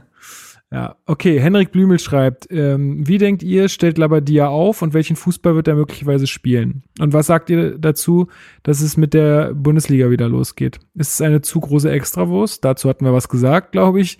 Und ähm, ja, wie, äh, wie wird Labadia aufstellen? Ja, ganz typisch 4-3-3. Das ist ja das Labadia-System mit zwei Achtern und einem Sechser im Mittelfeld. Würde ich jetzt mal so von ausgehen. Dafür hat Hertha ja auch, also Hertha hat ja eigentlich schon einen Kader, der auch dem Labadia-Fußball entspricht. Du hast den recht ballsicheren Mittelstürmer mit Piontek, der jetzt natürlich kein Wout Weghorst äh, ist, äh, ist von seiner Statur, aber dennoch haben wir in seinen ersten Auftritten gesehen, dass der einen Ball halten kann. Ähm, du hast die schnellen Außen, die dann hinterherziehen mit Deroson und Luke Bacchio oder auch einem Matthäus Kunja. Ähm, du hast auf den Achterpositionen Darida Meyer, auf der sechsten As Askar Sibar. Du hast noch einen Grujic, äh, wer weiß, vielleicht kommt der ja noch mal. Äh, hm. Du hast, äh, du hast, du hast Offensive, du hast, äh, du hast Außenverteidiger mit Offensivdrang und in Verteidigung hat Hertha jetzt auch nicht an Qualität gemangelt an sich. Also wenn man, wenn die in Normalform sind. Ähm, spannend wird natürlich nochmal die Torwartfrage sein, ob jetzt Jahrstein wieder zurückkehrt in den Kasten oder Kraft das jetzt doch bis Saisonende macht. Ähm, ja, also finde es, also ich glaube, das, das wird jetzt nicht die allergrößten Überraschungen geben, glaube ich. Nö. Noch jemand was dazu zu fügen? Nee, ist halt im Moment super schwer. Nee, Sehe ich auch ähnlich. Ja. Dann äh, schreibt Saschko, glaubt ihr, dass die Geisterspiele eher Druck von der Mannschaft nehmen oder dann doch eher die Motivation durch die Fans fehlt? Hat Hertha dahingehend eventuell sogar einen Vorteil, da die Stimmung im, im Oli aufgrund der Bauweise seltener überschwappt als in einem engen Stadion? Ich denke, dazu Haben haben wir auch äh, schon was gesagt. Ja. Ähm, das B steht für Berlin, schreibt aber ab 15.30 dann ab in die Hertha-Kneipe. So ist es. Drei- 30 Minuten noch. Ja, wir haben, wir haben noch ein bisschen Zeit. ähm, äh, Nils. Punkt, äh, Berlin wahrscheinlich, also Nils, äh, vielleicht noch auf die Gerüchte bezüglich der Torwartfrage eingehen. Und Hauptstadt Bube schreibt guter Vorschlag. Ja, was ist denn da eigentlich passiert? Also da war, da bin ich ein bisschen raus. ja. Ja, also es Was, gibt seit, was, Ich auch. es gibt seit Wochen halt Gerüchte. oder was? Äh, es gibt verschiedenste Gerüchte seit Wochen. Das fing so ein bisschen mit Loris Karius an, äh, der auf dem Zettel stehen soll bei Hertha. Der hat ja jetzt auch seine Laie äh, tatsächlich abgebrochen bei Besiktas, weil da äh, komisch, das hat man im türkischen Fußball noch nie gehört, äh, Gehaltszahlungen ausgeblieben sind. ähm, der ist jetzt wieder zurück in, in Liverpool. Also ich weiß nicht, wo er gerade ist. Wahrscheinlich ist er sogar gerade in Berlin bei seiner Tomalla. Ähm, sowieso, das wäre ja auch ein, äh, wieder Big City Club mäßig, wenn wir dann auch Sophia Tomalla als Spielerfrau verpflichten. Also ähm, ich finde, das würde auf jeden Fall wieder in, in das Narrativ passen. Ähm, es gibt noch einen äh, belgischen Keeper, glaube ich. Ähm, jetzt wurde äh, Omlin oder Omlin von Basel diskutiert und auch Sven Ulreich. Also anscheinend gibt's da eine längere Torwartliste und damit ist ja eigentlich auch schon gesagt, also egal wer es wird, dass es im Sommer halt einen neuen Keeper bei Hertha geben wird. Ähm, wird ist ja eh spannend, ne? Also Jahrstein Mhm. geht er dann? Ist die Frage. Thomas Kraft wird gehen, weil Vertrag ausläuft. Wie plant man mit Smarsch, äh, Körber und Klatte? Äh, pff, schwer zu sagen, aber ich glaube schon, dass man sich äh, auf jeden Fall jemand extern dazu holen wird ähm, im Torhüter-Team und dann, Ja. jo, mal gucken, wer auch immer es wird. Ich denke halt auch eher, wenn man einen Keeper verpflichtet und es sieht im Moment danach aus, weil ich glaube mit also Kraft äh, wird ja gehen, ne? Das ist, glaube ich, das war relativ klar, dass er nach der Saison geht. Sein Vertrag läuft ja auch aus. Ähm, und nun hat Jahrstein halt die Nummer eins verloren an ihn. Jetzt muss man natürlich gucken, wer nächste Woche im Tor steht. Ich weiß es nicht. Ähm, aber wenn Kraft weiterhin im Tor stehen sollte, ist das für mich auch gleichbedeutend damit, dass man eigentlich eine neue Nummer eins verpflichtet. Weil du kannst dann eigentlich nicht nächstes Jahr sagen, okay, also wir haben eher Kraft ins Tor gestellt als Rune Jahrstein, aber Rune Jahrstein mit seinen 34 oder wie alt er ist, 35. 35, ähm, soll dann trotzdem nächste Saison unsere Nummer eins sein. Ich glaube nicht, dass das passieren wird. Ähm, und ich glaube auch, dass der Plan mit ähm, Nils Körber hat er leider auch, glaube ich, aufgrund einer Verletzung seine, seinen Stammplatz bei Osnabrück verloren. Das ist aber wieder gespielt, weil, glaube ich, der andere Keeper sich verletzt hat oder, Ah, oder okay. gesperrt ist oder so, irgendwie so. Ah, okay. Aber trotzdem hat es nicht so, also ich glaube ursprünglich war mal der Plan, dass Jahrstein halt nächstes Jahr noch die Nummer eins ist und äh, Nils Körber dahinter und guckt, ne, wie, wie man sich entwickelt. Vielleicht kann er Pokal spielen. Man hat vielleicht auch gehofft, dass wir dann äh, Europa League spielen. Das wird wohl eher nix mehr. Ja, aber ich glaube, es geht eher dahin, dass wir einen neuen Keeper verpflichten und den dann auch als Nummer eins. Ähm, wenn zu den Keepern nichts mehr ist, ich habe noch ein anderes Transfergerücht, ähm, nämlich Crepin Diatta. Ich weiß nicht, ob ihr davon was mitbekommen habt, von Mhm. Ja, hab FC ich. Brügge. Ja. Ähm, ist halt, aber ich weiß nicht, ob das jetzt nur ein BZ-Gerücht ist, weil ähm, Bernd Stork, der ja bei ähm, Brügge, aber bei Cercle Brügge, glaube ich, wenn man die so ausspricht, äh, trainiert er.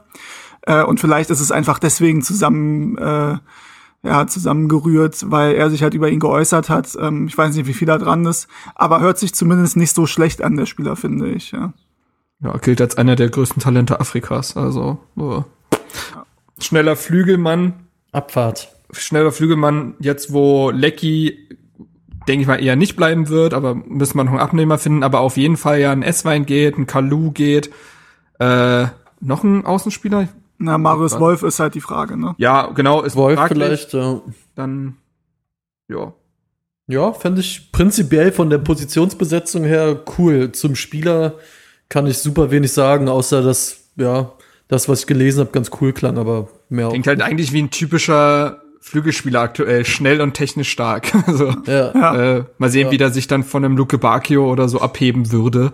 Ähm, ja. Ich, ich würde die äh, Situation jetzt gerade nochmal äh, als Chance nutzen, um nochmal eine Frage in die Runde zu stellen. Und zwar ist es ja im Gespräch, dass Lars Windhorst jetzt trotz allem nochmal Geld nachschießt. Jo. Und was ja auch zu lesen war, war von wegen, na dann kann ja Hertha jetzt irgendwie auf dem Transfermarkt groß einkaufen gehen, weil wir, weil es uns gut geht, wir haben noch mehr frisches Kapital und viele andere Vereine brauchen Kapital. Ja, dass wir dann so ein bisschen jetzt die Situation nutzen und irgendwie Spieler äh, uns holen, die wir sonst nicht bekommen hätten.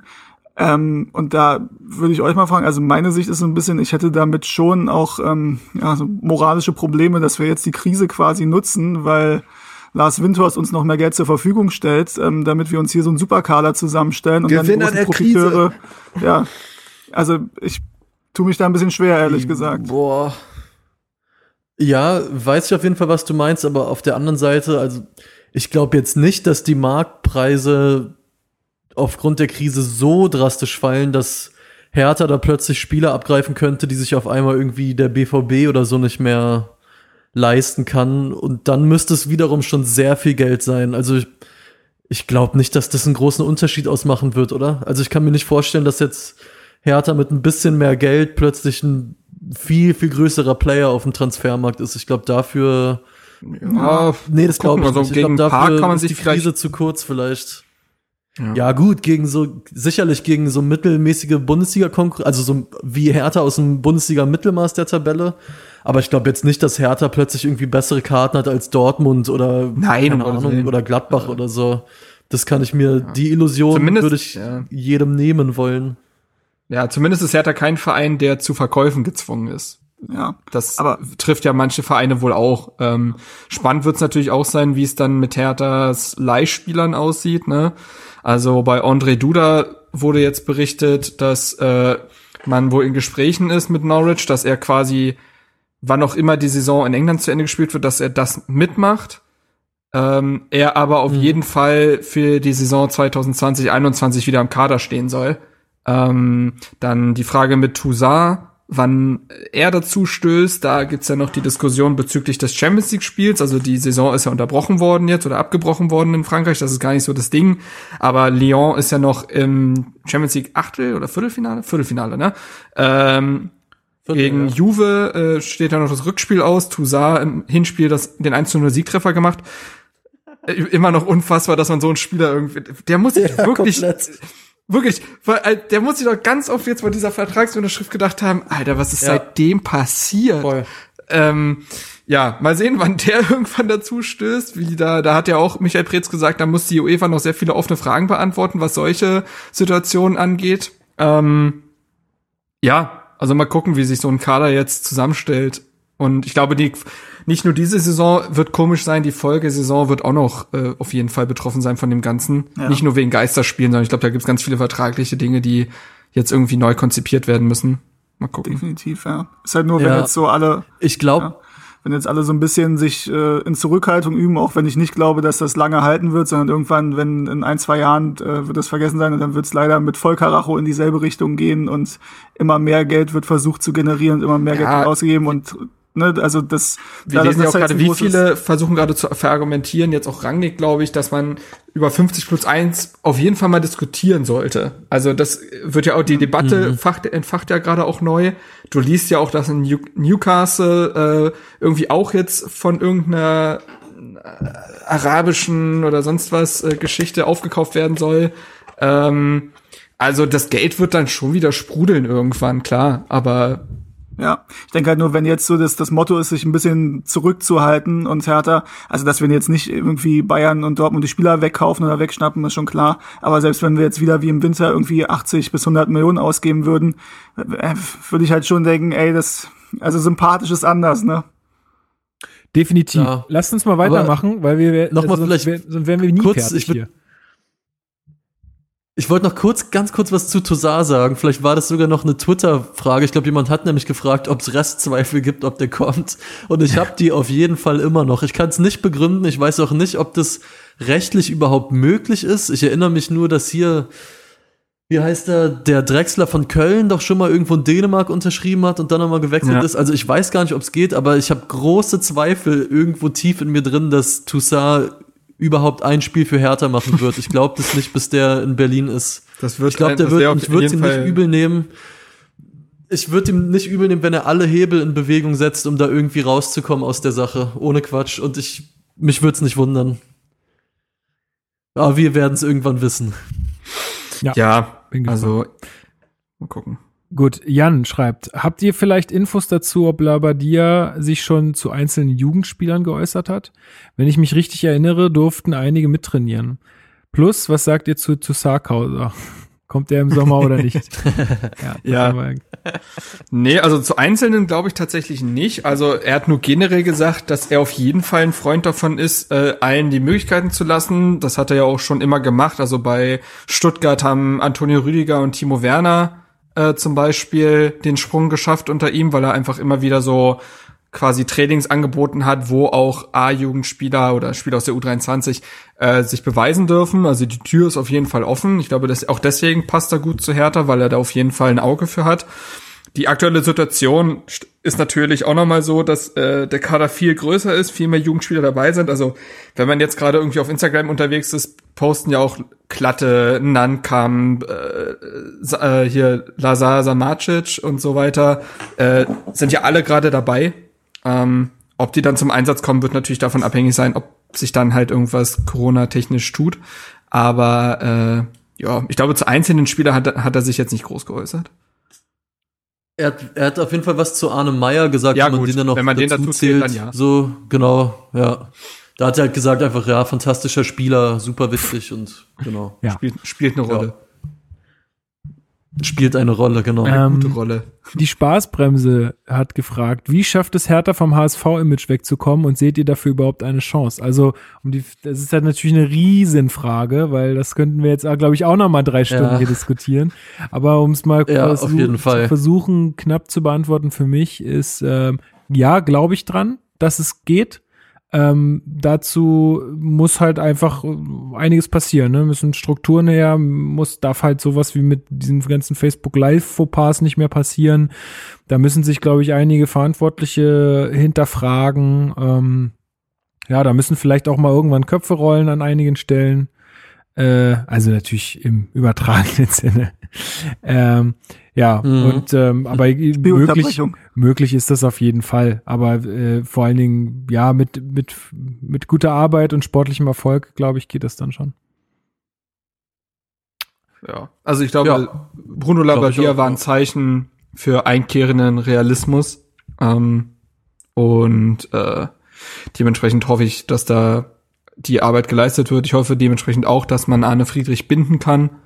Ähm, weil ich glaube, dass je breiter sich Hertha da aufstellt und je mehr Kompetenzen man sich in den Verein holt und Arne Friedrich hat ohne Zweifel Kompetenzen, allein aufgrund seiner so erfolgreichen aktiven Karriere und ja auch den vielen Jahren bei Hertha an sich, dass er den Verein kennt, aber auch wie er sich weitergebildet hat nach seiner aktiven Zeit. Er war ja auch Co-Trainer von der U-Nationalmannschaft und so weiter. Er weiß ja schon, was er tut in mehreren Bereichen. Also ich hoffe, dass man sich da auch breiter aufstellt und dann äh, ja, hoffen wir nur das Beste. Ja. Äh, Yannick Paul schreibt zum Thema Kalu und Gehaltsverzicht. Könntet ihr vielleicht folgende Info aus dem Berliner Kurier mit reinnehmen? Wenn sie stimmt, sollte sie auch erwähnt werden. Da geht es irgendwie darum, also hier ist ein Satz, äh, bisher soll der Verzicht der blau-weißen Profis zwischen 20 und 30 Prozent gelegen haben. Nach Kurierinformationen sprachen sich aber alle Erstligisten in den vergangenen Wochen ab und kürzten das Gehalt der Profis nur um 10 Prozent. Äh, wisst ihr da mehr? Also haben die vorher quasi mehr abgegeben und jetzt weniger oder also irgendwie Keine Ahnung. Ich kann es echt nicht sagen. Also Ja. ich kann mir schon vorstellen, dass aufgrund der aktuellen Situation und dass halt weiterhin ja Einnahmen ausbleiben, die Fußballer weiterhin auf ein Stück ihres Gehalts verzichten müssen, aber nicht mehr so groß, weil sie ja wieder spielen. So. ja. Aber dazu gab es ja jetzt keine offiziellen Meldungen, deswegen keine Ahnung, will mich da nicht aus dem Fenster lehnen. Ja, dazu kann man im Endeffekt nichts sagen. Was man nur sagen kann, ist, ähm, dass der Kurier normalerweise bei Union deutlich besser informiert ist als bei Hertha. ja, das ist stimmt. Äh, Bassonist 83, ähm, kurze Kommentare zu den Zugangsgerüchten, die Torwarte und Diatta insbesondere. Freue mich auf eine unterhaltsame Autofahrt mehr. Das ist doch, äh, haben wir, ja, haben wir, glaube ich, abgehandelt. Ähm, Claudius Weingart schreibt, äh, seh, wahrscheinlich, wahrscheinlich se, seht ihr Herthas Chancen, den Klassenerhalt frühzeitig zu sichern, gerade durch da, das schwere Restprogramm für gef, äh, gefährdet? Da Hertha weder auf psychische, äh, physische Grundlagen wie alle anderen auch sitzen kann, aber zudem auch noch durch den Trainerwechsel spielerisch taktisch verändert auftritt. Boah, so schwer Ja, zu sagen. Also, es ist halt einfach eine krasse Wundertüte. Allein schwer zu sagen durch die Labadia-Sache, genau. Also ich glaube jetzt nicht, dass die Chancen dadurch, dass es Geisterspiele gibt, unbedingt schlechter sind. Ich glaube auch nicht, dass sie besser sind. Äh, Boah, boah Ja. time will tell, würde ich Nee, mal sagen. Ich, ich ja, weiß es ich nicht. glaube auch, Keine Ahnung. Ich kann, man kann es nicht einschätzen. Ja, die Wundertüte ist, glaube ich, echt zu groß. Ähm, ich glaube, schlechter sind die Chancen nicht geworden. Ähm, die sind dieselben Nee, wie vorher. Genau. Äh, also klar, es ist noch ein schweres Restprogramm, aber dadurch, dass wir jetzt so eine völlig veränderte Situation haben und wir alle nicht wissen, was jetzt, wie, wie das jetzt alles aussehen wird, ähm, lässt sich dazu echt schwer was sagen. Also um nochmal zum Thema, was er auch angesprochen hat, mit dem, mit dem Restprogramm jetzt zu kommen. Ähm, es ist ja so, dass jetzt das erste Spiel gegen oder in Hoffenheim stattfindet. Äh, wozu im Endeffekt kann ich da gar nichts sagen, weil ich habe keine Ahnung, äh, was bei Hoffenheim passiert ist in den letzten Wochen, wie die stehen, ob die Verletzte haben, seit wann die trainieren dürfen und so weiter, habe ich keine Ahnung. Also das ist noch schwerer zu sagen, als wenn jetzt irgendwie eine neue Saison beginnt und erster Spieltag ist, weil da hast du zumindest mal ein paar Vorbereitungsspiele und Turniere gesehen äh, und jetzt hast du halt gar keinen Anhaltspunkt im Endeffekt. Deswegen zumindest einen Spieltag braucht man da, glaube ich, mal, um das Leistungsvermögen so in etwa einzuschätzen. Und je nachdem, wie es dann da auch läuft, ne, also wenn du das verlieren solltest, bist du natürlich direkt unter Druck dann beim Derby gegen Union. Also bist du eh, auch wenn wir gesagt haben, es ist was anderes, aber trotzdem willst du halt gegen Union definitiv nicht verlieren. Ähm, und es kommt dann halt natürlich noch die tabellarische Situation dazu. Aber danach geht's nach Leipzig, englische Woche. Ähm, und dann kann man, glaube ich, schon sagen, also wenn, wenn Hertha es da schafft, gut rauszukommen und da gegen Union zu gewinnen und Hoffenheim vielleicht auch einen Punkt mitzunehmen, ähm, dann sieht das, glaube ich, ganz gut aus, weil der Abstand nach unten, speziell zu Bremen und Paderborn, ist ja schon relativ hoch. Ja, gehe ich mit.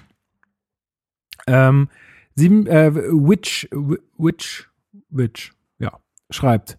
Sieben Spielerverträge äh, Verträge inklusive Laien laufen im Sommer aus. Welchen Spieler, Wolf, Grujic, Ibi, Salah, Eswein, Kraft und Pekarik, könnt ihr euch auch nächstes Jahr noch bei Hertha vorstellen und bei wem denkt ihr, dass seine Zeit hier vorbei ist?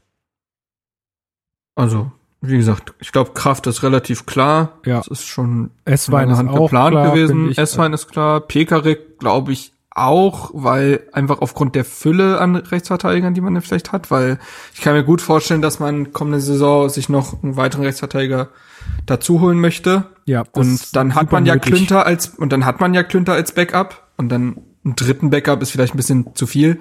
Deswegen würde ich sagen, dass bei Pekarik das dann auch durch ist. Ähm, Kalu, naja, gut. Äh, Ibišević sehe ich auch nicht, um ehrlich zu sein, ähm, dass das verlängert wird.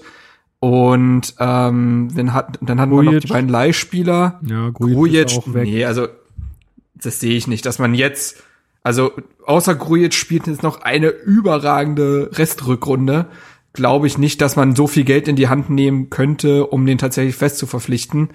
Ähm, ein weiteres Jahr wird man ihn auch nicht ausleihen, das wäre dann das dritte, das wäre schon komisch.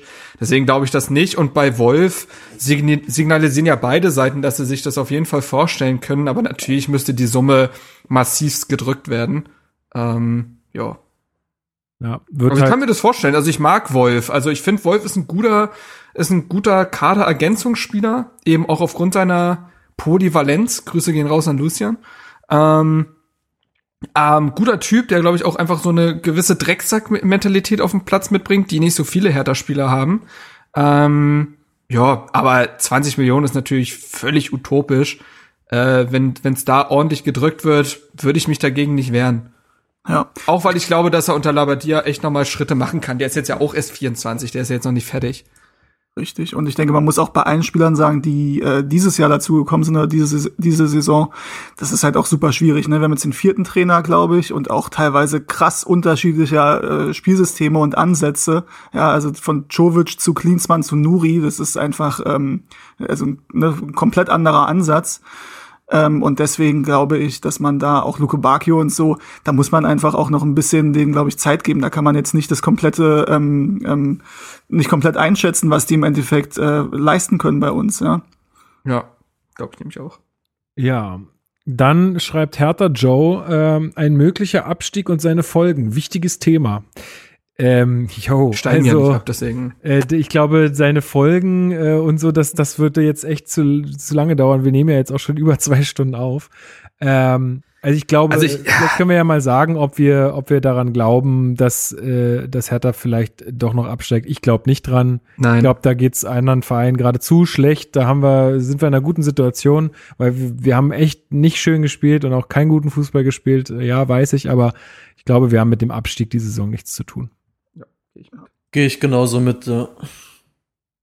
Und dann fragt noch mal Claudius, wie schätzt ihr in den kommenden, äh, in den kommenden Transfersommer bei, hä, wie schätzt, sorry, ey, ich bin ein bisschen durch den Wind. Wie schätzt ihr den kommenden Transfersommer bei Hertha ein? Viele Spieler werden den Verein verlassen. Durch Corona und den Investor hat Hertha sicher mehr Spielraum auf dem Transfermarkt als viele andere Clubs. Welche Positionen müssten aus eurer Sicht verbessert werden? Also vielleicht gehen wir mal nur auf die letzte Frage noch ein. Ja, das würde ich auch machen. Ähm, ich Also ich glaube, Außenverteidiger ist ein großes Stichwort in der, in der Sache. Es ist jetzt Ja, halt die ich Frage glaub, ja. nach System, ne? Also, Ich könnte mir sogar fast vorstellen, dass man sich auf der Linksverteidigerposition umguckt. ja. Weil Ja, diese Saison unter Beweis gesch also vor der Saison hätten alle gedacht, Plattenhardt und Mittelstädt, ja nicht schlecht. Super. Da sind wir besser aufgestellt als viele Bundesligisten. Mittlerweile, glaube ich, hat sich die Meinung ein bisschen gewandelt. Auch da natürlich äh, quasi den Spielraum lassen, dass sich unter Labadia natürlich Spieler noch stabilisieren können und so, klar. Aber ähm, ich finde, Plattenhardt ist jetzt 28. Ähm, ja. so, spielt aber seit, also ich sag mal, mindestens zwei Jahren verschlechtert er sich. Ähm, deswegen kann man auf ihn nicht als, also auf gar keinen Fall als Stammspieler setzen und Mittelstädt muss auch noch beweisen, dass er eine Konstanz in seiner Leistung bekommt, jetzt auch 23, also wächst auch langsam aus diesem Talentalter raus. Deswegen kann ich mir fast vorstellen, dass man da auf der Position guckt. Ähm, Rechtsverteidiger wird man sich auf jeden Fall umschauen. Wir kennen die Gründe. Äh, Torwart wird man sich umschauen. Ähm, ich glaube, dass man immer im zentralen Mittelfeld guckt. So. Ähm, natürlich auch da vielleicht dann aber auch abwarten, wie es mit Toussaint und Duda dann irgendwie aussieht, weil wir wissen ja eigentlich, was Duda imstande ist zu leisten. Ähm, und Toussaint muss man halt sein Niveau abwarten und auch da sind halt viele Fragezeichen. Ne? Ein Arne Meyer, wenn der mal wirklich das abruft, was er kann, dann ist er ein Stammspieler und dann setzt man auf den. Ähm, ja, ansonsten offensive Außen haben wir gesagt, da fehlen jetzt einfach numerisch ein paar Spieler, da müsste man nachhelfen. Und im Mittelsturm, puh, ja, weiß ich nicht. Also man spielt ja mit einem Mittelstürmer beim im Labadia-System. Ich gehe jetzt auch nicht davon aus, dass er da jetzt groß andere Systeme trainieren lässt. Ähm, dann hast du ja mit Piontek da Mittelstürmer, mit Kunja hast du noch einen, Pascal Köpke ist zumindest noch da. Keine Ahnung, was mit dem passiert. Ähm, und du hast ja auch noch Kiprit und Nankamp als Option. Luke Bakio kann Mittelsturm spielen. Das glaube ich, wird da wird jetzt auch nichts passieren. Also ich glaube eher so die Außenpositionen sind's. Zum Thema Linksverteidiger noch ähm, eine Sache. Und zwar haben wir da in der Jugend Luca Netz. Der ja, auf den jetzt- freue ich mich. Der wird jetzt ich Bock drauf. 17 nächste Woche. Das habe ich jetzt gegoogelt, das wusste ich nicht, aber am Freitag wird er auf jeden Fall 17. Und ich kann mir schon vorstellen, weil alles, was man von dem hört, ist halt wirklich, dass das ein absolutes Megatalent ist. Neben ähm, Samacic so das größte genau. Talent der Akademie. Genau, ja. Und da könnte ich mir schon vorstellen, also äh, ich weiß jetzt nicht, wie weit er noch quasi vom Profifußball entfernt ist, ähm, aber wenn er jetzt 17 wird, ähm, vielleicht äh, rechnet man auch mit ihm, also noch nicht jetzt nächstes Jahr, aber dann vielleicht 2021, 22, wenn er dann 18 wird. Ähm, und dann könnte ich mir schon vorstellen, vielleicht sagt man, okay, Mittelstädt und Plattenhardt, mal gucken, wie sie jetzt noch die letzten Spiele machen, dass man mit denen noch in eine weitere Saison geht, weil also ne, es gibt immer noch schlimmere Paarungen als das auf Linksverteidiger, auch wenn ich bei dir bin, dass ähm, das sich vor ein, zwei Jahren noch deutlich besser gelesen hat. Ähm, aber könnte ich mir vorstellen, dass man da vielleicht denkt, okay, dass man da Luca Netz versucht aufzubauen dahinter. Ja, ich meine, der hat diese Saison mit 16 spielte er schon Stamm in der U19. Also äh, soll wohl schon Bayern abgelehnt haben. Ja. Ähm, ja, also soll wohl echt ein Megaspieler sein, ist natürlich auch, also der hat in 15 Länderspielen für die deutsche U17 vier Tore gemacht, als Linksverteidiger. Also äh, der hat auf jeden Krass. Fall Offensivdrang, ähm, ist ziemlich athletisch, soweit ich weiß. Also bringt auch schon körperlich durchaus was mit. Natürlich ist der Sprung zu den Profis nochmal was anderes, aber wenn er jetzt einer dieser Spieler ist, die unter Labadia vielleicht auch regelmäßig schnuppern dürfen, dann wer weiß, wie sich der entwickelt. Ich habe übrigens richtig Bock auf Samacic, ne? Also Ja. was, was man da, also zumindest in Videos halt sieht, Alter, also der, der spielt ja mit seinen Spielern in seinem Alter. Ähm, unfassbar talentierter Spieler auf der 10, könnte bestimmt auch auf der 8 spielen. Ähm, auf den habe ich wahnsinnig Bock. Ich glaube, das ist so ein Spieler, auf den können wir uns richtig freuen. Ähm, da hoffe ich echt, dass der von Labadia so aufgebaut wird, dass er nächste Saison vielleicht schon einfach so eine ganz normale Alternative wird, so wie es mit Arne Meyer gelaufen ist. Ja, cool. Jo. Ja, dann sind wir durch mit den Twitter-Fragen. Ich glaube, mehr waren nicht, also zumindest nicht unter dem Post. Wenn ich jetzt noch irgendwas vergessen habe, dann äh, meldet euch gerne nochmal. Ähm, dann können wir das das nächste Mal vielleicht äh, mit, an, äh, mit abhandeln. Ja, es wird jetzt wieder regelmäßiger äh, wahrscheinlich Mhm. hier mit diesem Podcast. Also wir werden uns dann auf jeden Fall nach dem kommenden Bundesligaspiel gegen die TSG aus Hoffenheim äh, melden. Ähm, das ist ja dann schon nächstes Wochenende. Müssen wir mal gucken. Dass wir das, äh, dass wir dann das Spiel danach besprechen, würde ich sagen, weil ich glaube, das ist ganz interessant jetzt. Da wird es genug Themen geben, ja. Ja, glaube ich auch. Das wird einfach ganz spaßig. Ähm, dann habt ihr noch irgendwas, was ihr äh, loswerden wollt? Steven, Luis. Äh, von meiner Seite alles gut. Ich äh, hat Spaß gemacht. Ja. Eine nette Abwechslung mal wieder über Hertha zu reden. Lange nicht gemacht in der Form. Ja, voll. ja, ne? das stimmt. Das stimmt. Steven? Ja, Alles gut. Ich bin doch da, alles super. Nö, ich habe tatsächlich, ich habe alles so untergebracht, was ich so, wann ich gedacht habe und noch deutlich mehr, als ich eigentlich, also ich hätte nicht gedacht, dass ich überhaupt so viel oder dass wir so viel Zeit füllen können tatsächlich, aber es Ja. klappt ja trotzdem jedes Mal wieder ganz gut. Ja, das ist- war jetzt irgendwie, ich fa- fand auch, also nicht, vielleicht liegt es auch an meinem geistigen Zustand heute, aber äh, es war irgendwie auch eine verrückte Folge. Also so viele Themen, ich, also ich, hätte- ich, ich möchte es ja auch jetzt nicht, nicht so völlig ausufern lassen pro Folge. Ich glaube, das wird uns ja auch noch weiter beschäftigen, das Thema. Auch beim nächsten Mal, wenn wir da dann noch viel darüber reden und so weiter. Aber ich glaube, wir hätten jetzt hier noch drei Stunden reden können und wir wären noch nicht am Ende gewesen. Ja, also alleine ja. das, das 50 plus 1 Thema, was auch angesprochen wurde, allein damit kannst du ja schon eine Folge füllen im Endeffekt. Also das, Ja. da, da ist noch sehr, sehr, sehr, sehr viel Stoff und ich freue mich auch drauf. Und ähm, ja, hoffe, dass äh, den Hörerinnen und Hörern es auch gefallen hat jetzt diese Folge und dass euch das jetzt mal so ein bisschen wieder so ein auch ein kleiner auch einen kleinen Restart gibt für die nun anstehenden Spiele und dann werden wir alle sehen, wie es läuft und ob wir dann vielleicht auch in zwei Wochen ist vielleicht ist es auch alles wieder Geschichte dann, wer weiß. Also äh, Acht Mannschaften in der Quarantäne. Genau, es kann alle, es kann, kann ja alles passieren, was auf, auf der einen Seite irgendwie traurig und auf der anderen Seite auch irgendwie spannend ist. Also, dann bleibt mir nur noch äh, vielen, vielen Dank zu sagen an euch drei, äh, besonders an Steven und Luis. Ähm, ich hoffe, dass, Jo, äh, dass wir das jetzt mit der Post-Production noch gut hinkriegen und dass das für euch dann da draußen alle gut klingt. Und ähm, ja, dann äh, wünsche ich euch noch ein schönes, äh, langes Wochenende, beziehungsweise die letzten beiden Tage. Das Wetter spielt ja mit. Und äh, allen ähm, Hörerinnen und Hörern auch vielen Dank für eure Aufmerksamkeit. Bleibt uns gewogen. Äh, verbreitet den Podcast, wenn er euch gefällt. Das hilft uns, das freut uns. Uns freuen auch immer die ganzen Kommentare bei Twitter oder bei Facebook oder bei, äh, bei iTunes, die wir lesen. Die poste ich dann auch immer stolz in unsere Podcast-Gruppe und äh, alle freuen sich. Also das, das gibt uns richtig Energie und äh, Motivation. Vielen, vielen Dank dafür. Genau. Und ansonsten würde ich sagen, habt euch wohl und äh, wir hören uns dann in einer Woche wieder. So ist es. Jo, bis Hallo dann. rein. Ciao. ciao. Ciao. Tschüss. An dem schönen Strand der Spree, dort spielt Hertha BSC, der Berlin.